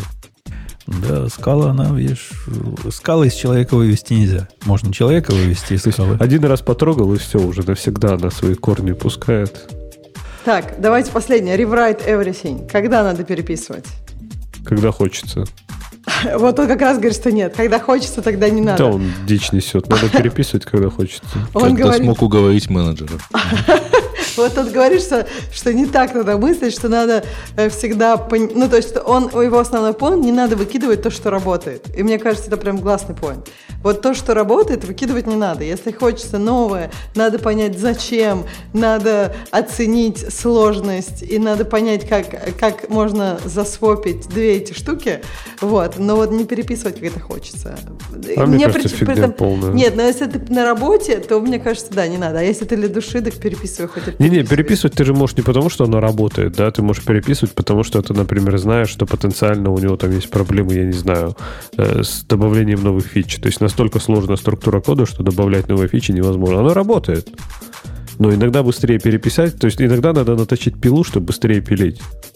О, это вот это переписать. Вот быстрее переписать. Я не знаю, Леша, в сколько ты переписываниях участвовал в жизни, особенно больших проектов. Но вот быстрее переписать, мне не. кажется, переписать никогда не быстрее. Не, вот если мы говорим про проект так. вот это традиционного, как ты будешь переписывать проект на 100 миллионов строк кода, так вы не пишите проекты на 100 миллионов строк кода. Пишите маленькие поддерживаемые сервисы, которые легко переписывать и поддерживать. Ну, э, соглас, согласитесь же, что придется переписать, если у вас уже, уже написан вот этот э, гигантский монолит на миллион строк кода. Ну почему? Ты можешь по кусочкам от него отрезать. Просто там могут такие куски, которые очень трудно разделить. Я переписывал последний год монолит, в котором было примерно 300 тысяч строк кода. Я даже специально посчитал, чтобы узнать. И понятно, я переписал методами имени Лехи, то бишь это не, не новый монолит на, на 200 тысяч строк кода, а получилось пару десятков микросервисов, где каждый модуль сам по себе, где ну, можно переписывать. Нет в этом такого ужасного и и чудовищного вы никогда не допишете, и никогда не будет функциональность такая же, как была в начале. Будет. Так а сколько это заняло? Просто время надо, и как ты будешь это все в процессе делать, год, Год заняло. Год, вот, мне кажется, Ну, да, так и начальный проект писала... Этот год я сам переписывал, а начальный проект писала два-три программиста в течение полутора лет. И ну, столкнулась нет. с проблемой тем, что проект э, оказался, по большому счету, неподдерживаемым по целому ряду причин. То есть один, один из программистов, который писал бэкэнд, сказал, да мне надоело, я не хочу больше этим заниматься. Код там был у него прямо ой. Библиотеки, которые он использовал, были такие, результат которых невозможно было объяснить заказчику, а самое главное, невозможно было объяснить регулятору. Они там, ну, ваш email отдыхает по сравнению с тем, что какой-нибудь квантлип может посчитать. И все это накапливалось. Вот этот технический долг в течение 8 лет накапливался и дошел до той степени, что да, надо переписывать. Ну, 8 лет это вообще, в принципе, такой срок, после которого по дефолту ты можешь считать, что надо переписывать. Я согласна. Ну, зависит, наверное, как ведется проект. Ну да. Но просто он потом, мне кажется, я сказала как раз классную вещь, что вот, типа, писали полтора года, а ты переписал за год. Как раз, мне кажется, тут не про то, что ты сделал быстрее. Мне кажется, переписывание всегда быстрее, потому что у тебя уже есть как бы задача. Просто вопрос в том, мне кажется, что это всегда соизмеримо тем, как долго писалось в начале. И то есть, если, допустим, какой-то проект писался там два года, вы его не перепишете за месяц. Просто потому, что там много, скорее всего, какой-то, ну, такой hidden logic, который, может быть, вы с самого начала не учитываете. Вы видите Это не факт, Ксюш. Кстати, некоторые Нет? проекты пишутся долго, потому что они пишутся долго. То есть, типа, то, что один программист напишет за месяц, два программиста напишут за два месяца, правильно? То есть, иногда можно переписать иногда быстрее. Вот, так ну, я и говорю, нет, мне кажется, бывает. переписывание всегда быстрее. Просто время соизмеримо. То есть да. два года и один месяц несоизмеримо. Год и полтора плюс, года вполне соизмеримо. Да, плюс не забывай, что очень часто, мне кажется, типичная ошибка, когда сравнивают там время переписывания и не время переписывания, что типа пишет другая команда. То есть приходит совершенно другая команда и начинает писать типа такой же проект, только по-другому. Конечно, они будут, скорее всего, либо долго, либо столько же. И речь идет про переписывание. В смысле, я перепишу свой же проект. Если я сейчас сяду и перепишу некоторые Ой. свои проекты, я их перепишу сильно лучше. Тупо потому, что я знаю больше уже про них. Про да, то, какие у них такое, там... такое, Леш, вообще редко бывает, что вот один человек написал, а потом такой, ну, сяду-ка я перепишу. И потом ну, еще раз, сяду-ка я подожди, перепишу. Для меня такое переписывание... Не, ну понятно, но я к тому, что для меня переписывание это вот это, да, то есть когда ты работаешь над проектом, над каким-то модулем, смотришь на него и думаешь, блин, я лучше перепишу. И не то, что это какой-то там legacy код, который ты понятия не имеешь, а это что-то, ну, не только ты работал, да, но, но, но что ты знаешь, как работает, но просто вот обладая большим количеством информации, ты теперь можешь это написать лучше. Иногда так проще переписать. Или мир Слушайте, вокруг тут же еще получается, тут же еще получается так, что очень часто вы переписываете проекты, которые несколько лет развивались, а переписываете вы последний слепок проекта. Ну, то есть вы не делаете, не проходите всю эту стадию э, видоизменений. Ну, насколько мы можем себе представить последний слепок, это прямо тоже большая проблема. В таком проекте, который накапливался слоями в течение многих лет, э, даже видимость того, вот эта область видимости того, что, собственно, проект делает, это сама по себе большая проблема. Уже нет живых людей, которые понимают, а почему, когда тебе тут канадская бумага пришла, ты должен время на час вперед сдвинуть. Ну почему? Ну, ну в той же она зоне вот эта самая Канада, что и Америка. Почему на час вперед? И... Самое смешное, что потом оказывается, что в этом был смысл. Вот это меня всегда удивляет. Конечно, конечно в, да, в, да, в этом смысл, потому что какая-то биржа, там какая-то TSV, когда там папа и мама, у них неправильные часы устроены. Или да, еще что-то да. в этом роде окажется. Вот в Legacy в этих проектах там бывает куча чепухи, которые просто люди как бы не знали, как писать, но в какой-то момент, когда ты что Legacy переписываешь, ты уже знаешь имена. То есть ты знаешь, что вот этот вот незнакомое имя какого-то незнакомого чувака, он обычно со смыслом пишет, поэтому если там написана какая-то странная вещь, как канадская бумага, ты такой, м-м, наверное, в этом есть какой-то смысл. А бывает, ты уже знаешь, что, ну, вот это чушь, можно просто тут все конкардиться переписать, они просто не знали лучше. Ну, то есть, да. В общем, я не знаю, Лех, э, возвращаясь к Леше, вот для меня переписывание это не то, что я вот вчера написала, сейчас хоп, возьму, перепишу там объект. Я это даже, не знаю, переписывание ну, не сильно Не считаю. вчера, мне кажется, э, здесь важно сохранение контекста, понимаешь? Я не говорю, что там лично ты, да, но, скажем так, команда, ну, то есть не то, что ты переходишь полностью на новый проект и начинаешь с его переписывания. Это проект, на котором ты работаешь, который ты как-то знаешь. Что понятно, что там типа все могли поменяться люди и прочее. Но если, мне кажется, сохранен контекст, то переписывать любую дорогу можно кучу проблем сразу решить. В общем, Леша за переписывание. Не, переписывание иногда хорошее дело. Но вот в этом в моем случае э, проект был с самого начала ограничен тем, что э, на, на наше состояние, как мы 9 лет назад начали, когда его писать, было слишком дорого получать определенные виды данных. И поэтому эти виды данных мы пытались представить из других данных. За эти 9 лет мы научились эти данные получать дешево. И в результате вот эти все трюки и приседания, а как нам посчитать, какая цена опции, да не надо нам это считать. Мы можем просто взять эту опцию, и, и мы знаем, какая цена. Сложность упала вот в этих местах просто вообще до нуля. Просто бери и пользуйся. Он там говорит это в статье, и как бы я тут совершенно согласна. То есть, если поменялись какие-то, ну, то есть, не знаю, такие смыслообразующие э, понятие, то да, как бы иногда стоит переписывать. То есть это не просто там, не знаю, тоже яйцо просто сбоку, а это действительно уже там, не знаю, другая штука. И я тоже видела переписывание, когда, ну, без этого никак, не знаю. Вот было написано так, что оно, например, ну, как бы много чего изменилось с тех пор, скажем так. Тогда переписывание благотворно влияет. Но все равно, как бы, я не знаю, потом у вас было такое, что есть какая-то функциональность, которую ты как бы даже не ожидал. То есть, по сути, тебе нужно обрести очень хорошее понимание э, кода, legacy кода, что обычно не всегда быстро. Ну, когда я переписываю свой код, не, я, я ведь не помню свой код, точно так же, как и чужой код не помню через 10 лет. Однако я время от времени нахожу замечательный комментарий. Вот это, вот это делается, вот эта мистика делается, потому что там чувак под этим, с таким-то именем попросил. На практике, казалось, не очень помогает через 10 лет. То бишь, чувака этого уже никто не помнит. И где он работает, сейчас никто не знает. Но он попросил в свое время. Слушай, ну это про это про да, да, про качество комментов. Мы много раз обсуждали. Вот такие комменты просто выкидывать надо. Так я кла- вообще, класс, я... Классный коммент. Когда ты видишь какую-то Нет. абсолютно нелогическую хрень, например, вместо этого кэндла берет предыдущий кэндл, и я, я и в то время не понимал, почему так надо делать. А надо было делать, потому что так попросил заказчик. Вот так ему показалось правильно. Нет, ну ты объясни там типа заказчик или еще что-то. А, ну то есть понимаешь ты по имени, что это заказчик. Ну Просто да. если там какое-то рандомное имя, Мы, мы понимаем, что это заказчик, а. написано даже из какой компании. Но ну, это норм тогда. Да, но это не помогает на практике вообще никак. Ну, я имею в виду, что если ты и тогда не знал, то это окей. А если ты тогда знал, у тебя возможность была разобраться, то надо было лучше написать причину, потому что это гораздо лучше такое, отправная точка. Ну, ну что, темы слушателей? Там Или, еще на а, практике еще? еще все хуже оказалось, потому что где я хотел быть очень аккуратным, я прикладывал ссылочку на тикет.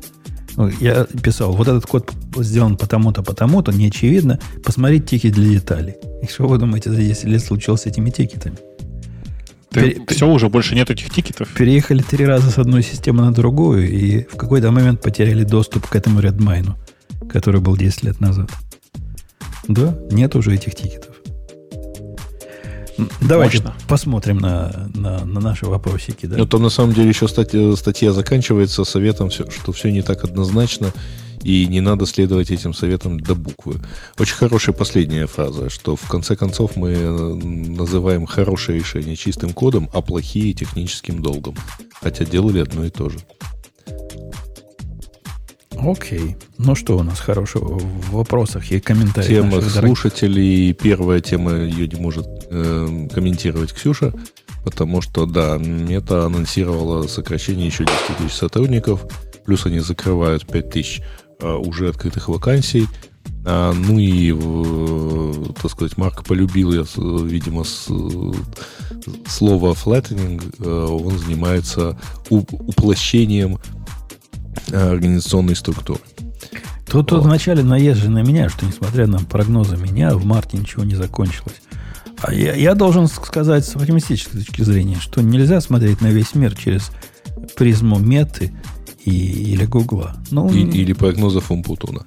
Смотрите через мои прогнозы. Я в январе сказал, что мы еще не видели большей части э, сокращений. А я, наоборот, вокруг себя а, а, ощущаю такой выс- высокий духовный подъем в найме. Во всяком случае, в нашей Чикагской области с наймом стало не так, как, конечно, два года назад, но вполне весело. Это, это я смотрю с точки зрения человека, который нанимает, интервьюирует – ну, там явно есть сдвиг в то, что рынок сдвигается на, на свои обычные доковидные рельсы. В смысле масштабов найма или э, в смысле качества того, кто приходит на собеседование? Ну, в смысле всего. Вот если в ковидный год я, когда публиковал какую-нибудь позицию и гонялся за хоть кем-то, кто на эту позицию ответит, это было совершенно не так в доковидные годы. В доковидные годы у меня было там 3, 4, 5 людей, из которых я мог выбирать. Это была норма. Сейчас мы возвращаемся к этой норме. У меня нет 50 людей. У меня есть, опять же, самые 4-5 людей, как было до ковида. Сказать, что есть такая очередь выгнанных из Фейсбука программистов, кто ломится в двери и за любые деньги готовы работать, я такого не наблюдаю вокруг себя. Ну и слава богу, что тебе Карл нужен, что ли? Вокруг себя не наблюдаю, да.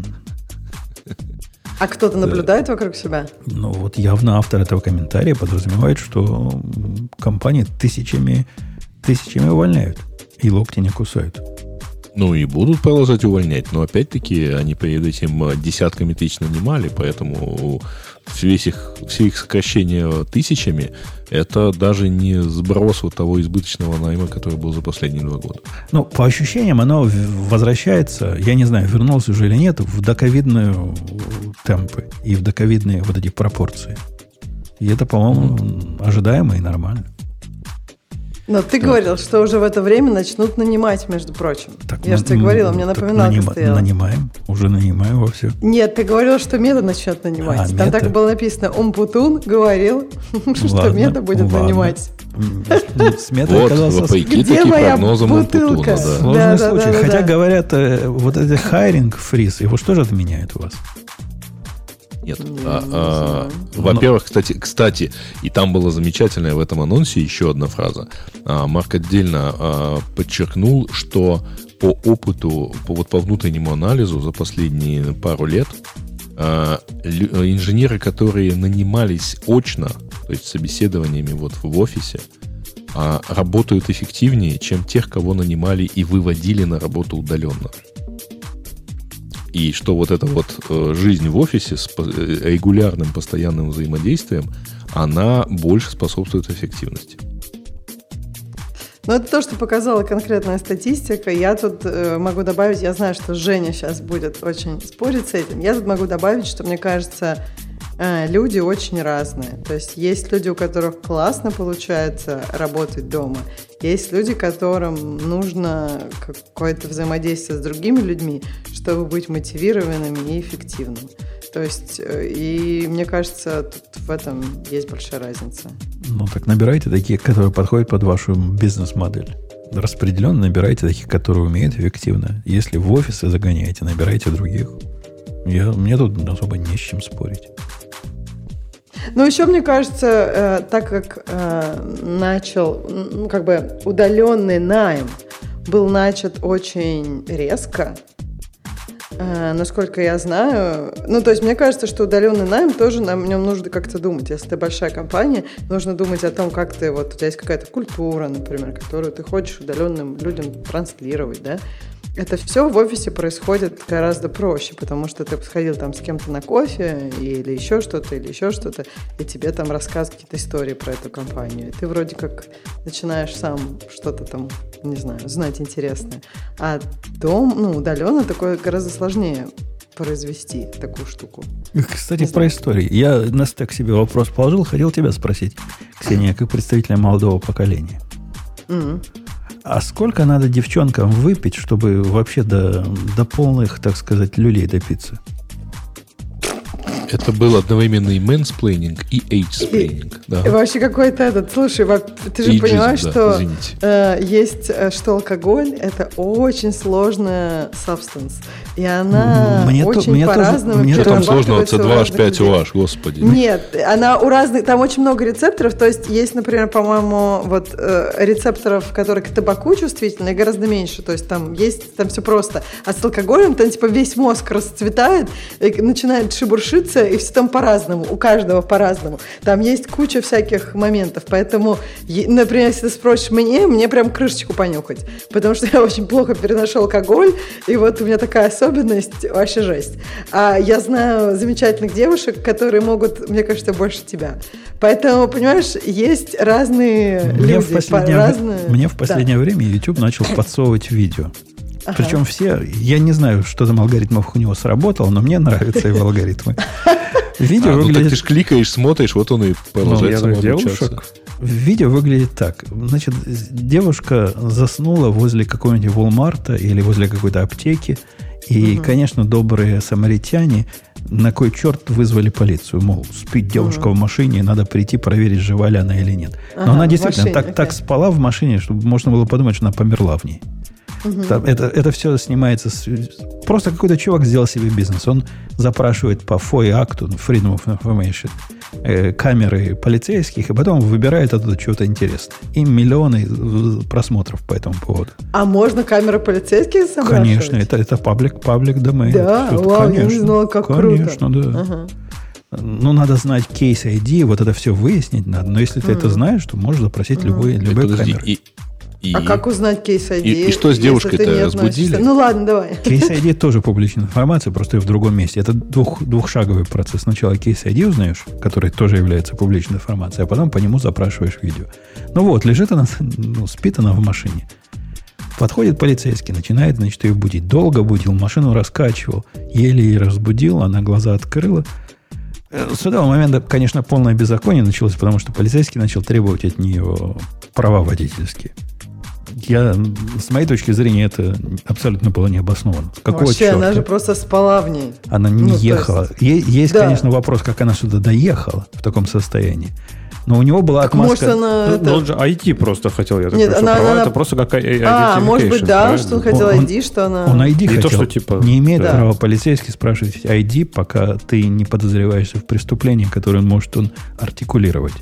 Какое Мгм, преступление в интересно. том, что она спит в машине, я не знаю. По-моему, никакого. что он ее привлечь хотел к преследованию преступника. Возможно, у него были подозрения в ее underage drinking. Собственно, чем оно и оказалось. Ей там было А, ну 17 вот, лет, видишь, по-моему. Ну- наверное, в этом смысле, да, она выглядела молодо, тут же нельзя пить. Это наше с тобой это, э, как, э, я вот тоже об этом не подумала. Когда у меня спрашивают права, если я вдруг что-то покупаю, я думаю, ну, come on, вы же видите, что я уже там. Да, а у них тут, да, Не-не-не, наверное, а там это- же э, фишка в том, что ты должна, условно говоря, заявить, что ты, ну, Чего? что ты совершеннолетняя. Так я и говорю, что то есть тут с... с- А, ну с- все равно с- решают проверить, да. Ну так Да, вот, да. так вот, просят Ну. у нее ID. И в этот момент я увидел, какие девчонки бухие бывают. Она на вид, ну, не сказать, что пьяная с ног палится. То есть не тот, не тот вид пьяного мужика, который везут в трезвитель. Нет, она вполне вменяемая, только глаза странно выглядят. Он говорит, дайте ID. Она говорит, сначала закройте дверь, сэр. Причем так разумно с ним разговаривает. Он говорит, зачем закрыть дверь? Она говорит, пока дверь открыта, я не могу найти свой ID. Он говорит, почему? Она говорит, я его не слышу. Он, что? Она говорит, тут, тут темно, и я должна его услышать.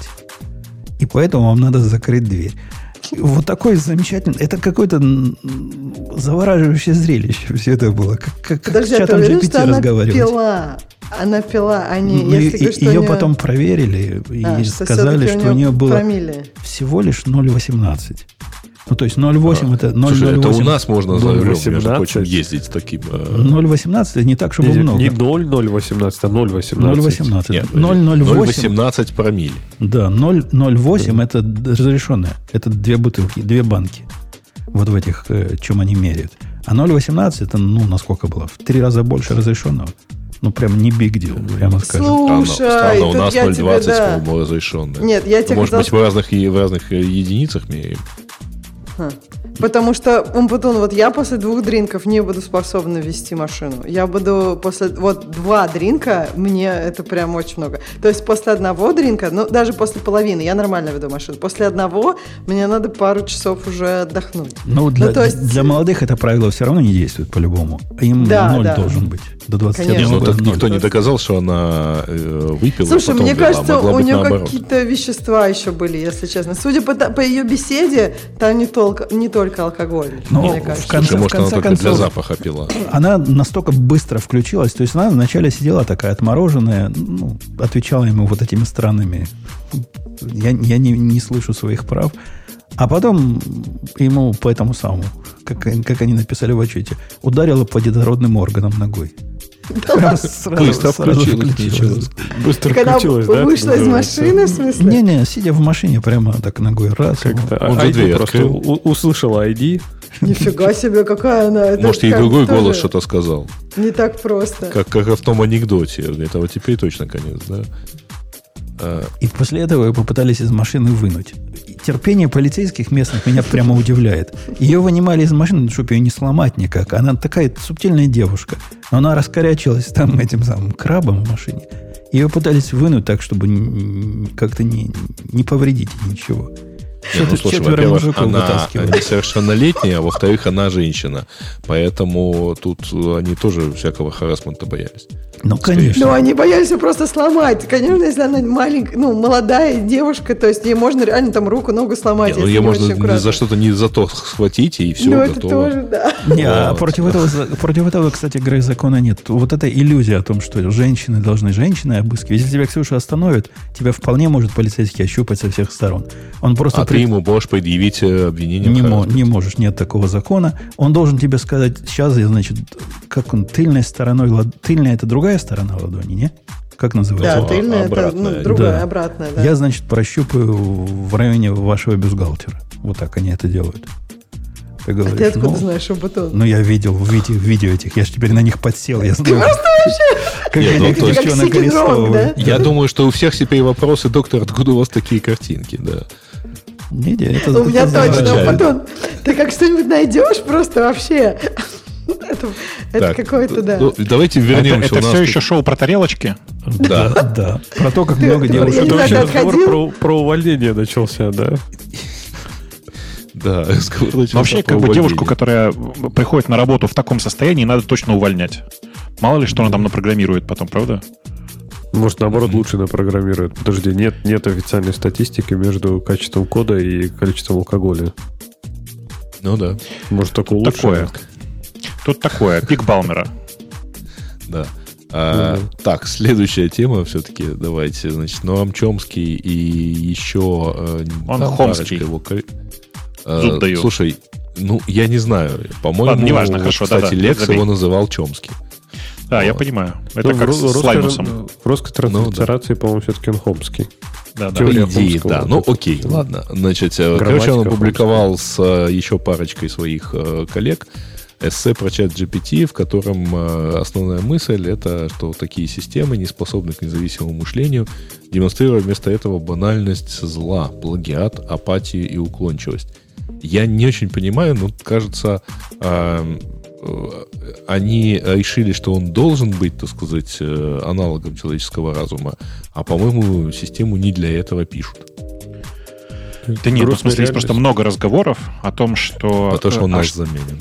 А то, что чат GPT, кажется, обладает рассудочной деятельностью. На самом деле, конечно, никакой рассудочной деятельностью там не пахнет.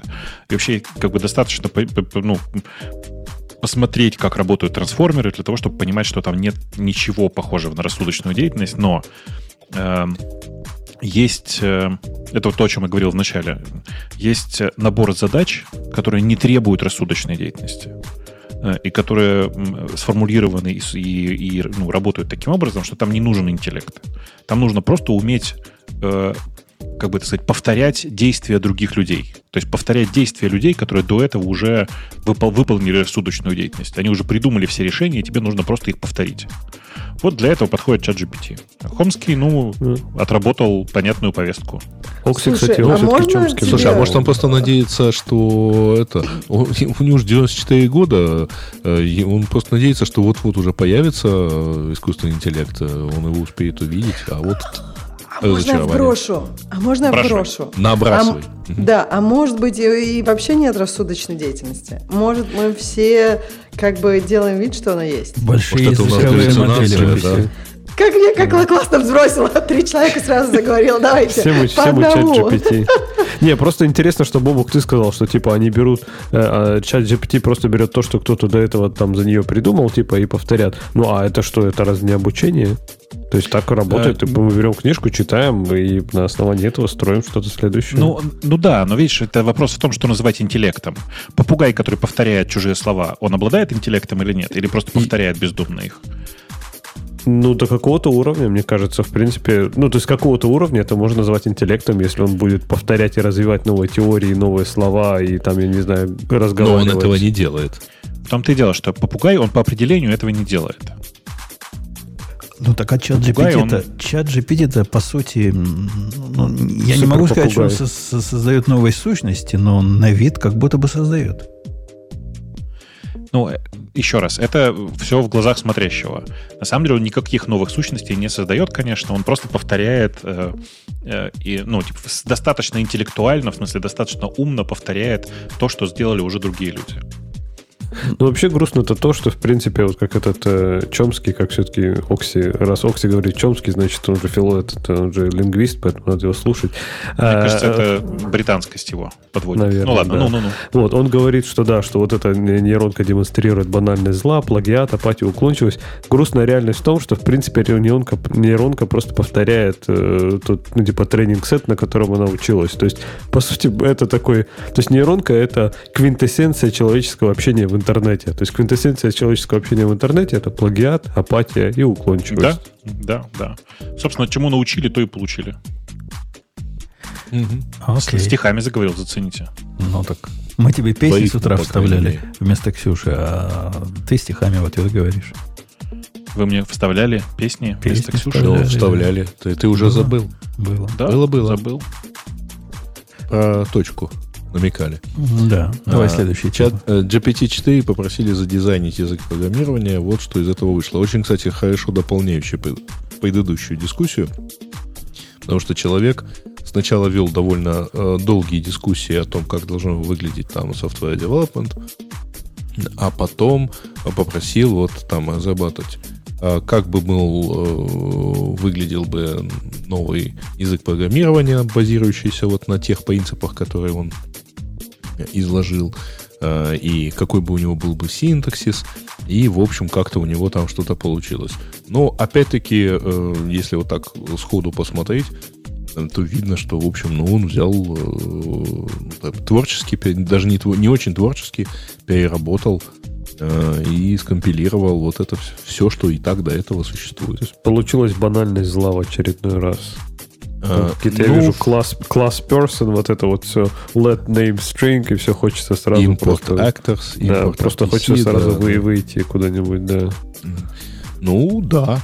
А я на самом деле на других, не относящихся к программированию задачах тоже а, посмотрел. Ну, в общем, а, когда его спрашиваешь о чем-то, а, он генерирует вполне разумный, знаешь, смесь такой а, интуиции, вот как это должно было бы быть.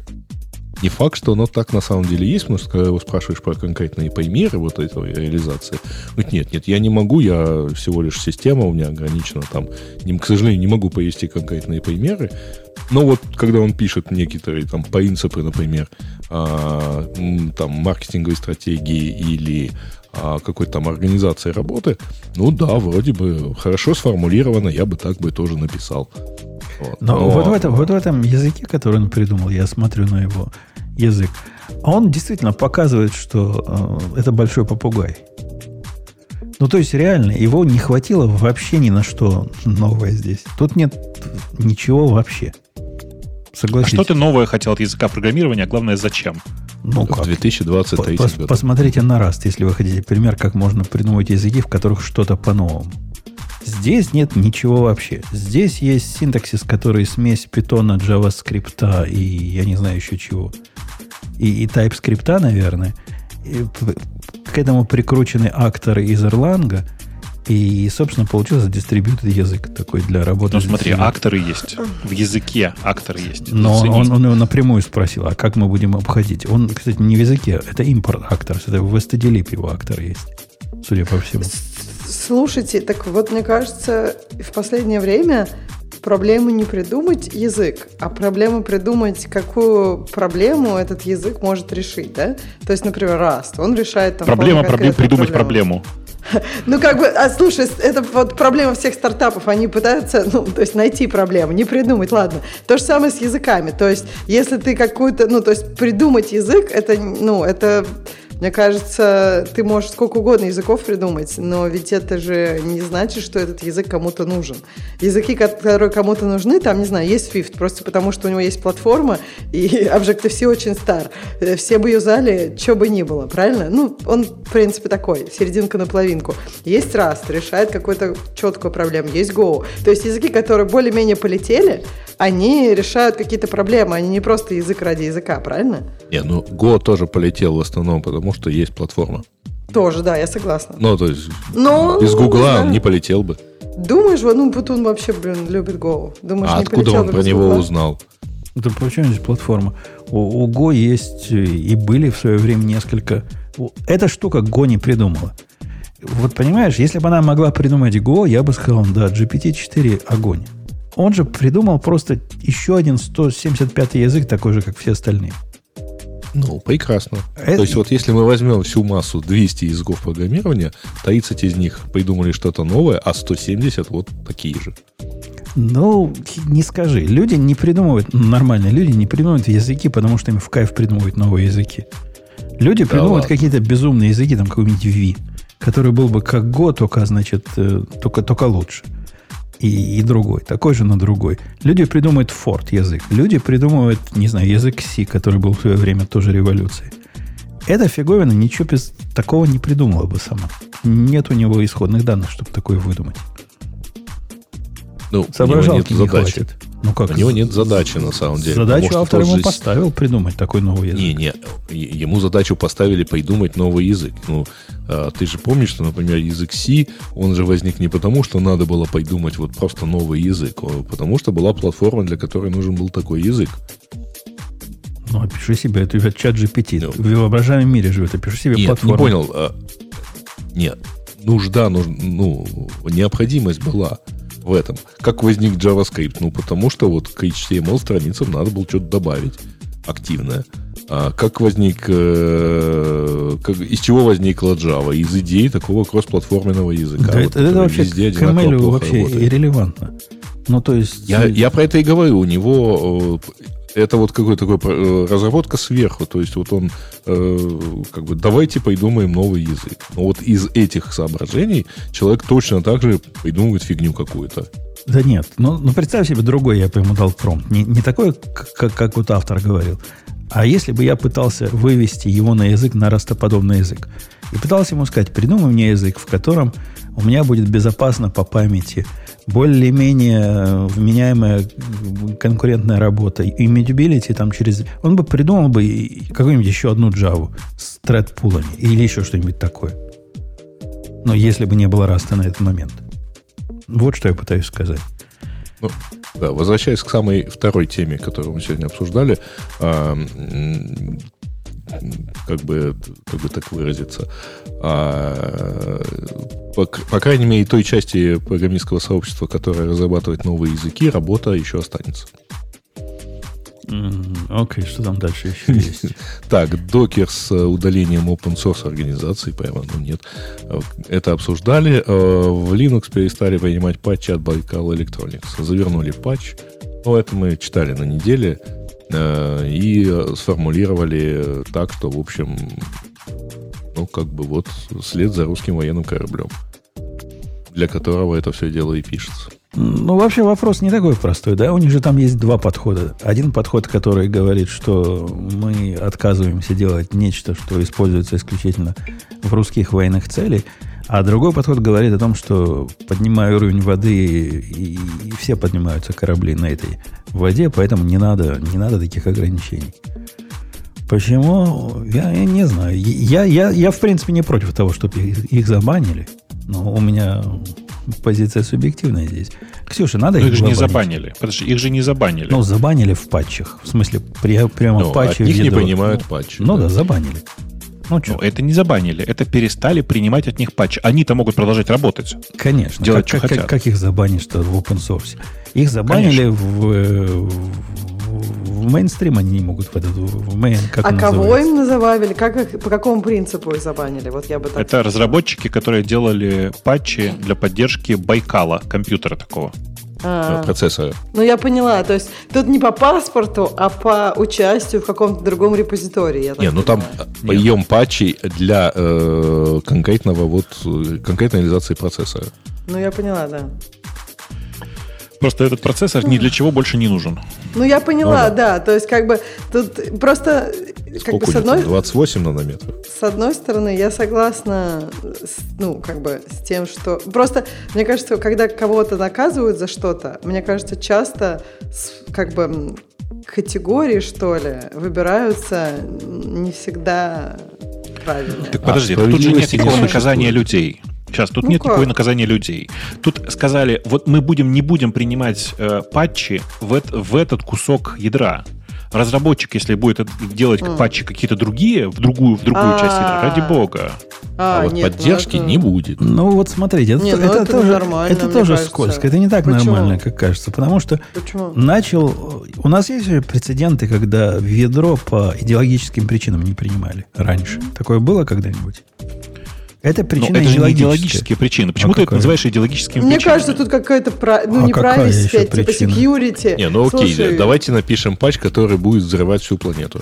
А, не, не, что... не, не, подождите, ну подождите, ну как же были такие кейсы? Просто они были привязаны не к политике, не к войне, а к другим ситуационным штукам. Например, там типа были чуваки, которые какие-то специализированные компьютеры делали для автомобилей. И их тоже в какой-то момент просто перестали поддерживать и просто выкинули. Просто э, причина там была в том, что у этого всего слишком низкая популярность для того, чтобы этим заниматься. А тут причина в том, что типа нет никакого смысла это делать для русского военного корабля, условно говоря. Ну вот, это причина Все. прям причине рознь. Понимаешь, одно дело, когда мне приносят, ну, я, я стану на место Линуса принесут мне в проект какой-то патч, который улучшит э, атакующие характеристики какой-то крылатой ракеты э, каким-то образом. И если я его по этой причине забаню, я ставлю себя на позицию того самого высокого морального авторитета, который решает, какие, какую программу писать надо, какие нет. Не ну, кажется а он ли вам, это, что это, этим все время и занимается? Что да, это последние много-много лет. расходится с идеей того, какой у нас open source, и как мы все можем его контрибьютить, и как все вместе сделаем мир лучше. Как только появляется тот самый верховный авторитет, который знает, что можно, что нельзя, это сразу вызывает вопросики. Слушайте, Подожди, зачем он они все это время существовал, хотят? по крайней мере, в Linux. Чего они форкнуться не могут? Я не, понимаю. Меня вот это удивляет. Так нет проблемы. Просто ну. никто не хочет облегчать им работу. Ведь если ты свои патчи отправляешь в апстрим, ты потом можешь не, не заниматься их поддержкой. Вот в этом вся фишка. Конечно. Не надо тебе обратно накатывать все изменения, не надо тебе все это менеджить самому. Не надо разрешать конфликты, Слушайте, если они возникнут. вообще, не как бы у них нет с этим каких-то, ну, не знаю, у самих вопросов. Если весь мир все эти патчи видит, а они хотят взорвать весь мир. То есть, как бы, не, не брешь в security, нет? Ну, приложение, так сказать, аппликационного уровня, именно как наводить ракету, это же нам не показывают. Им ну, надо, понятно, чтобы ну просто, работало. не знаю, мне кажется, что это как-то... Меня, меня, меня удивляет, ты, ты имеешь, что, что они... нет ли у разработчиков Байкал Electronics а, вот моральные проблемы э, вообще заниматься поддержкой этого процесса? Нет, я не про... Э, это другой вопрос. Это понятно, что там что-то сломалось. Понятно, что нет. Понятно, что нет морали. В консерватории. Да? Нет, мне, я имею в виду, что я вообще не понимаю, нафига они хотят эти патчи туда э, засунуть. Для простоты жизни. Просто иначе их жизнь будет э, тяжелее, дороже и Нет, более ну, мучительно. Слушай, тогда вообще, мне кажется, это не наказание никакой людей, это просто э, как бы лишение простоты жизни. Я тогда не понимаю, что тебе тут не нравится. Тогда надо лишать такие вещи простоты жизни. Просто надо максимально лишить такие вещи. Нет, тебе так не кажется? Это же, ну, нам, ну, то есть мне кажется, что если просто не принимают патчи в какую-то часть ядра, ну да, нормально, нет? Есть у некоторых программных продуктов вот, прямо в лицензии написано, что запрещается продукт применять для злых дел. И это mm палка прямо о трех концах, потому что в свое время один из таких продуктов, например, пытались создавать лицензию от э, какого-то полицейского, полицейских сил американских, потому что они каких-то там обижают, кого не надо обижать с точки зрения мейнтейнеров вот этого кода. То бишь, ты становишься на позицию, когда ты являешься тем авторитетом, который определяет, что есть зло, а что есть не зло. Ну, еще. И какая проблема с этим? Проблема в том, что... Source-то open, делай э, с ним что хочешь. Не хочешь в этот проект, иди в другой. Ну, Да-да-да, это как не нравится вам наш твиттер, заведите свой твиттер. А мы вам просто Amazon отключим, если вы попытаетесь свой твиттер завести. Ну, у товарища не с этим... Э, подожди, подожди, ну а в чем проблема? Не, не, не ну, нравится тебе этот Amazon, иди в другой. Ну да. Конечно. Конечно, да. А так, потом тебе, правда, и другой Amazon отключит, но теоретически может Не, Ну, слушай, есть какой-нибудь Байду Клауд, иди туда. Например, если сможешь разобраться в иероглифах. А, вообще Alibaba Cloud, ну да. А, а, зацените, как было бы круто, если бы этот парлер жил бы в Alibaba Cloud. Вот это я понимаю было бы. Ну, слушай, вот эти э, замечательные товарищи, которые там э, занимались всяким газлайтингом, Они же в какой-то момент попытались замигрировать там за DDoS Guard да, российский. Ну, но он их тоже выгнал. Когда их Cloudflare погнал. Да-да. Вот. Ну, да. Не, ну, интернет, конечно, маленький, или, как говорит один э, человек, земля круглая, но имеет форму чемодана. Он говорит, на углу всегда встретимся. Вот, ну, что ж, ну, такая жизнь. Э, так, okay, э, Z дальше. мы пропускаем, хотя тут и, э, я не помню, мы вот это тут, тут вот видите, есть labs.dev, еще один редактор. Мы его обсуждали или нет? Что-то, кажется, обсуждали. Что-то знакомое. Более ну, так симпатично выглядит ростовый э, этот с красивым гуем и, и все такое. Ну, а на сайте написано, что он на раст. Если написано, ну, то даже говорить про него не будем. Сейчас. Uh, да. Ну, GPU все. Acceleration in Rust. Все. Native GUI и NRust Power Performance. Все понятно. Подождите, а на сайте Z не написано было, да? А, а на чем написано-то? Я даже про это не знаю на расте. За, Z тоже на расте. Да. Видишь, и не, не, не выставляют. Не mm-hmm. выставляют. Эти соображают. Как не попасться под мою тяжелую руку.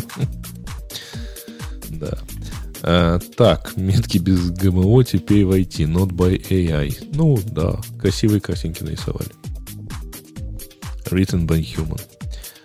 А, мы не обсудили это в основных темах, нам их понесли в темах для пользователей. Microsoft выкатывает Copilot для офиса. А в Microsoft 365 будет, э, она пока выкачана только для тестовых серверов, э, тестовых пользователей, э, таких больших пользователей. Но и в Word, и в Excel, и в PowerPoint, и в Teams, и, и, э, еще где-то, а, в Outlook а, появится поддержка Copilot, которая будет, в принципе, делать то, что делает Copilot, и то, что делает там чат GPT, например. То есть там в Word можно будет одним предложением сгенерировать две страницы текста и дальше правь его сколько хочешь. Да там больше а, можно, он же будет кросс, кросс-продуктовый.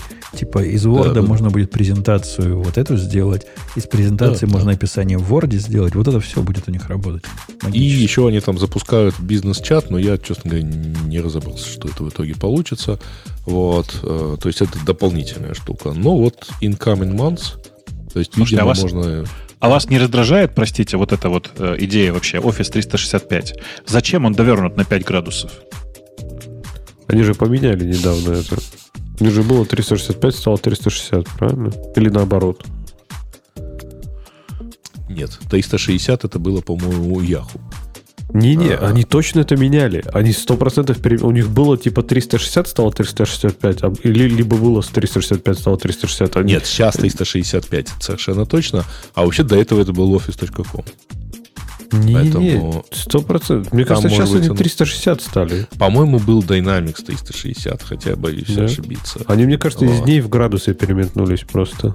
Бобук, я, я удивляюсь, как тебе Грей Наоборот. Про прямой угол не ответил или что-нибудь в это температура ну, понимаешь, как бы это вот же все. постараться надо было, мне кажется. Это просто Нет, это дис- уже действительно, старый. Dynamics 360 это их система там ERP и CRM. А Microsoft Dynamics, она была 360, а, но сейчас она вошла как бы в частью вот в большой корпоративный пакет, вот, э, который до этого был офисом, и из Office.com все это стало Microsoft 365 Ну, короче... А, ну, может быть. Э, Слушайте, Xbox 360. Да, он тоже 360. А вот, вот он там остался. Не, он же теперь X1 или что там, как его называют? Xbox One, да. Ну, так. Э, структурированному э, логеру в статье Гоуланга быть. Пропозал одобрен. Ну, давайте. Хаджиби. Ну, вытащат из, из X, Exp его туда и будет. Я, я небольшой фанат слога. Я за ним следил. Как-то мне не видится это кошным путем. Но проблема, проблема, конечно, понятна. Сейчас в Go просто такой бардак, как в ранней Java был. Когда каждый тянет за собой несовместимую ни почему библиотеку, и все потом должны, если ты используешь эту библиотеку, либо адаптер к ней писать, либо выкапывать какие интерфейсы надо ей засунуть, если они вообще согласны интерфейсы принимать. А немногие из них согласны. А у меня в свое время был поэтому с, даже разговор с одним из Гошных чуваков, и мы оба согласились с тем, что, ну да, так как сделано сейчас, самое главное то, что в гоне определенно никакого интерфейса для логов сейчас. И ну, как нет... лог точка, точка этот? А, ну там интерфейса нет, да? Да, и нет, нет согласия в обществе о том, что логи надо интерфейсами передавать. Процентов 90 передают логи. Не передает, а просто статически пользуются глобальным лог-объектом. Даже То есть они больше, сделали наверное, 90. Э, э, SL for Go, да, они сделали? Ну, типа того, да. Nice. Так, на GitHub появ... выкатываются в паблик бету комментарии к файлам. Эм, ну, уже выкатили, кстати, у... уже, уже ну, я не знаю, у меня, я даже меня не видать. Коммент. А у меня не видать в аккаунте, ну, мало ли. Вот. Ну, да, наверное, хорошая, полезная штука. Это фича из разряда, мне казалось, она всегда была. Окей, видимо, нет.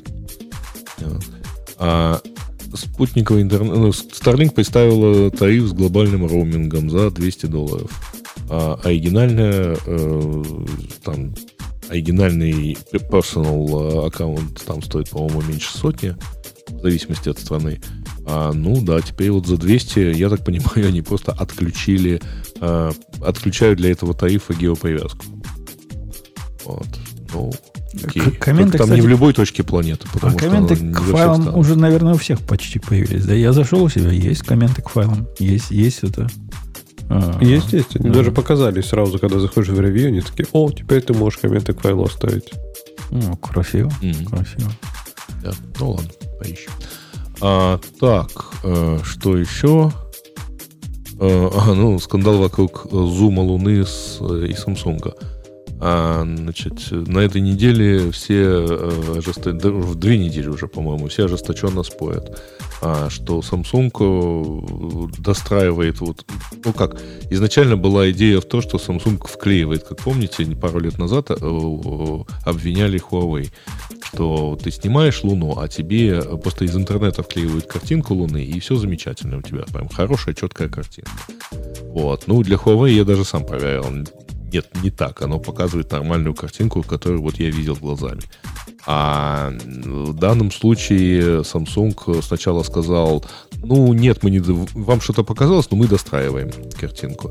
А потом объяснили более подробно, что при э, распознавании сцены, при включенном функции, то там э, вот ML с AI действительно дорисовывают, э, ну, используют эту информацию, вот они детектируют, что это Луна, и используют эту вот штуку для детализации. Э... Ты самое, самое интересное не рассказал, как это, собственно говоря, было обнаружено.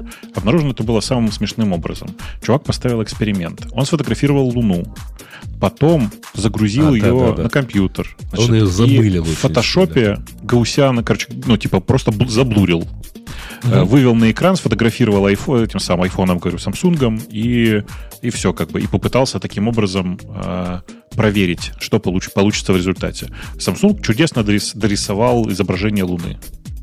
Но он дорисовал... Но тут опять-таки, это все-таки не готовая картинка, а это именно э, вот такая реализация э, фишки, которая сейчас есть во многих редакторах. Э, Multi-resolution, например, когда... Не, ну он, он совершенно явно для, лун, для Луны понимает что-то свое особенное. То есть, как бы мы это ни называли, да, он не, не ставит картинку Луны он поверх. Он не только на самом деле Луны.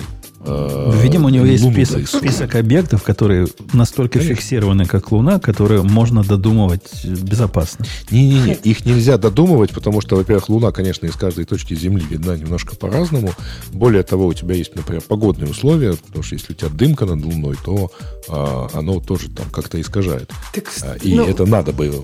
Так не, не, фотографии были, где люди фотографируют Луну, которую не видно почти. И потом, опаньки, она четкая прямо, как на телескопе. Слушай, так меня это всегда удивляло. Вот iPhone, если сравнить фотки звездного неба айфона и андроида, оно как бы, ну, очень разное. То есть на андроиде очень классные фотки звездного неба и луна в том числе. И сейчас, ну, по-моему, всем стало понятно, что это они очень много там достраивают. То есть нельзя так сфоткать э, такой камерой. Ну, с точки зрения, на самом деле любой камерой можно сфоткать, но просто с точки зрения э, ну, фотографии, съемка Луны на звездном небе, а, она вот, я просто там, я не знаю, когда я первый раз так э, этой задачей занялся, это было лет 15 на обычный фотоаппарат. А Луна очень яркая, а небо вокруг очень темное. И ты э, идеально, на самом деле, снять две фотографии и наложить одну на другую. У тебя тогда будет правильная луна, э, сильно погашенная как бы. Э, и, ну, и яркое остальное небо э, с видными звездами.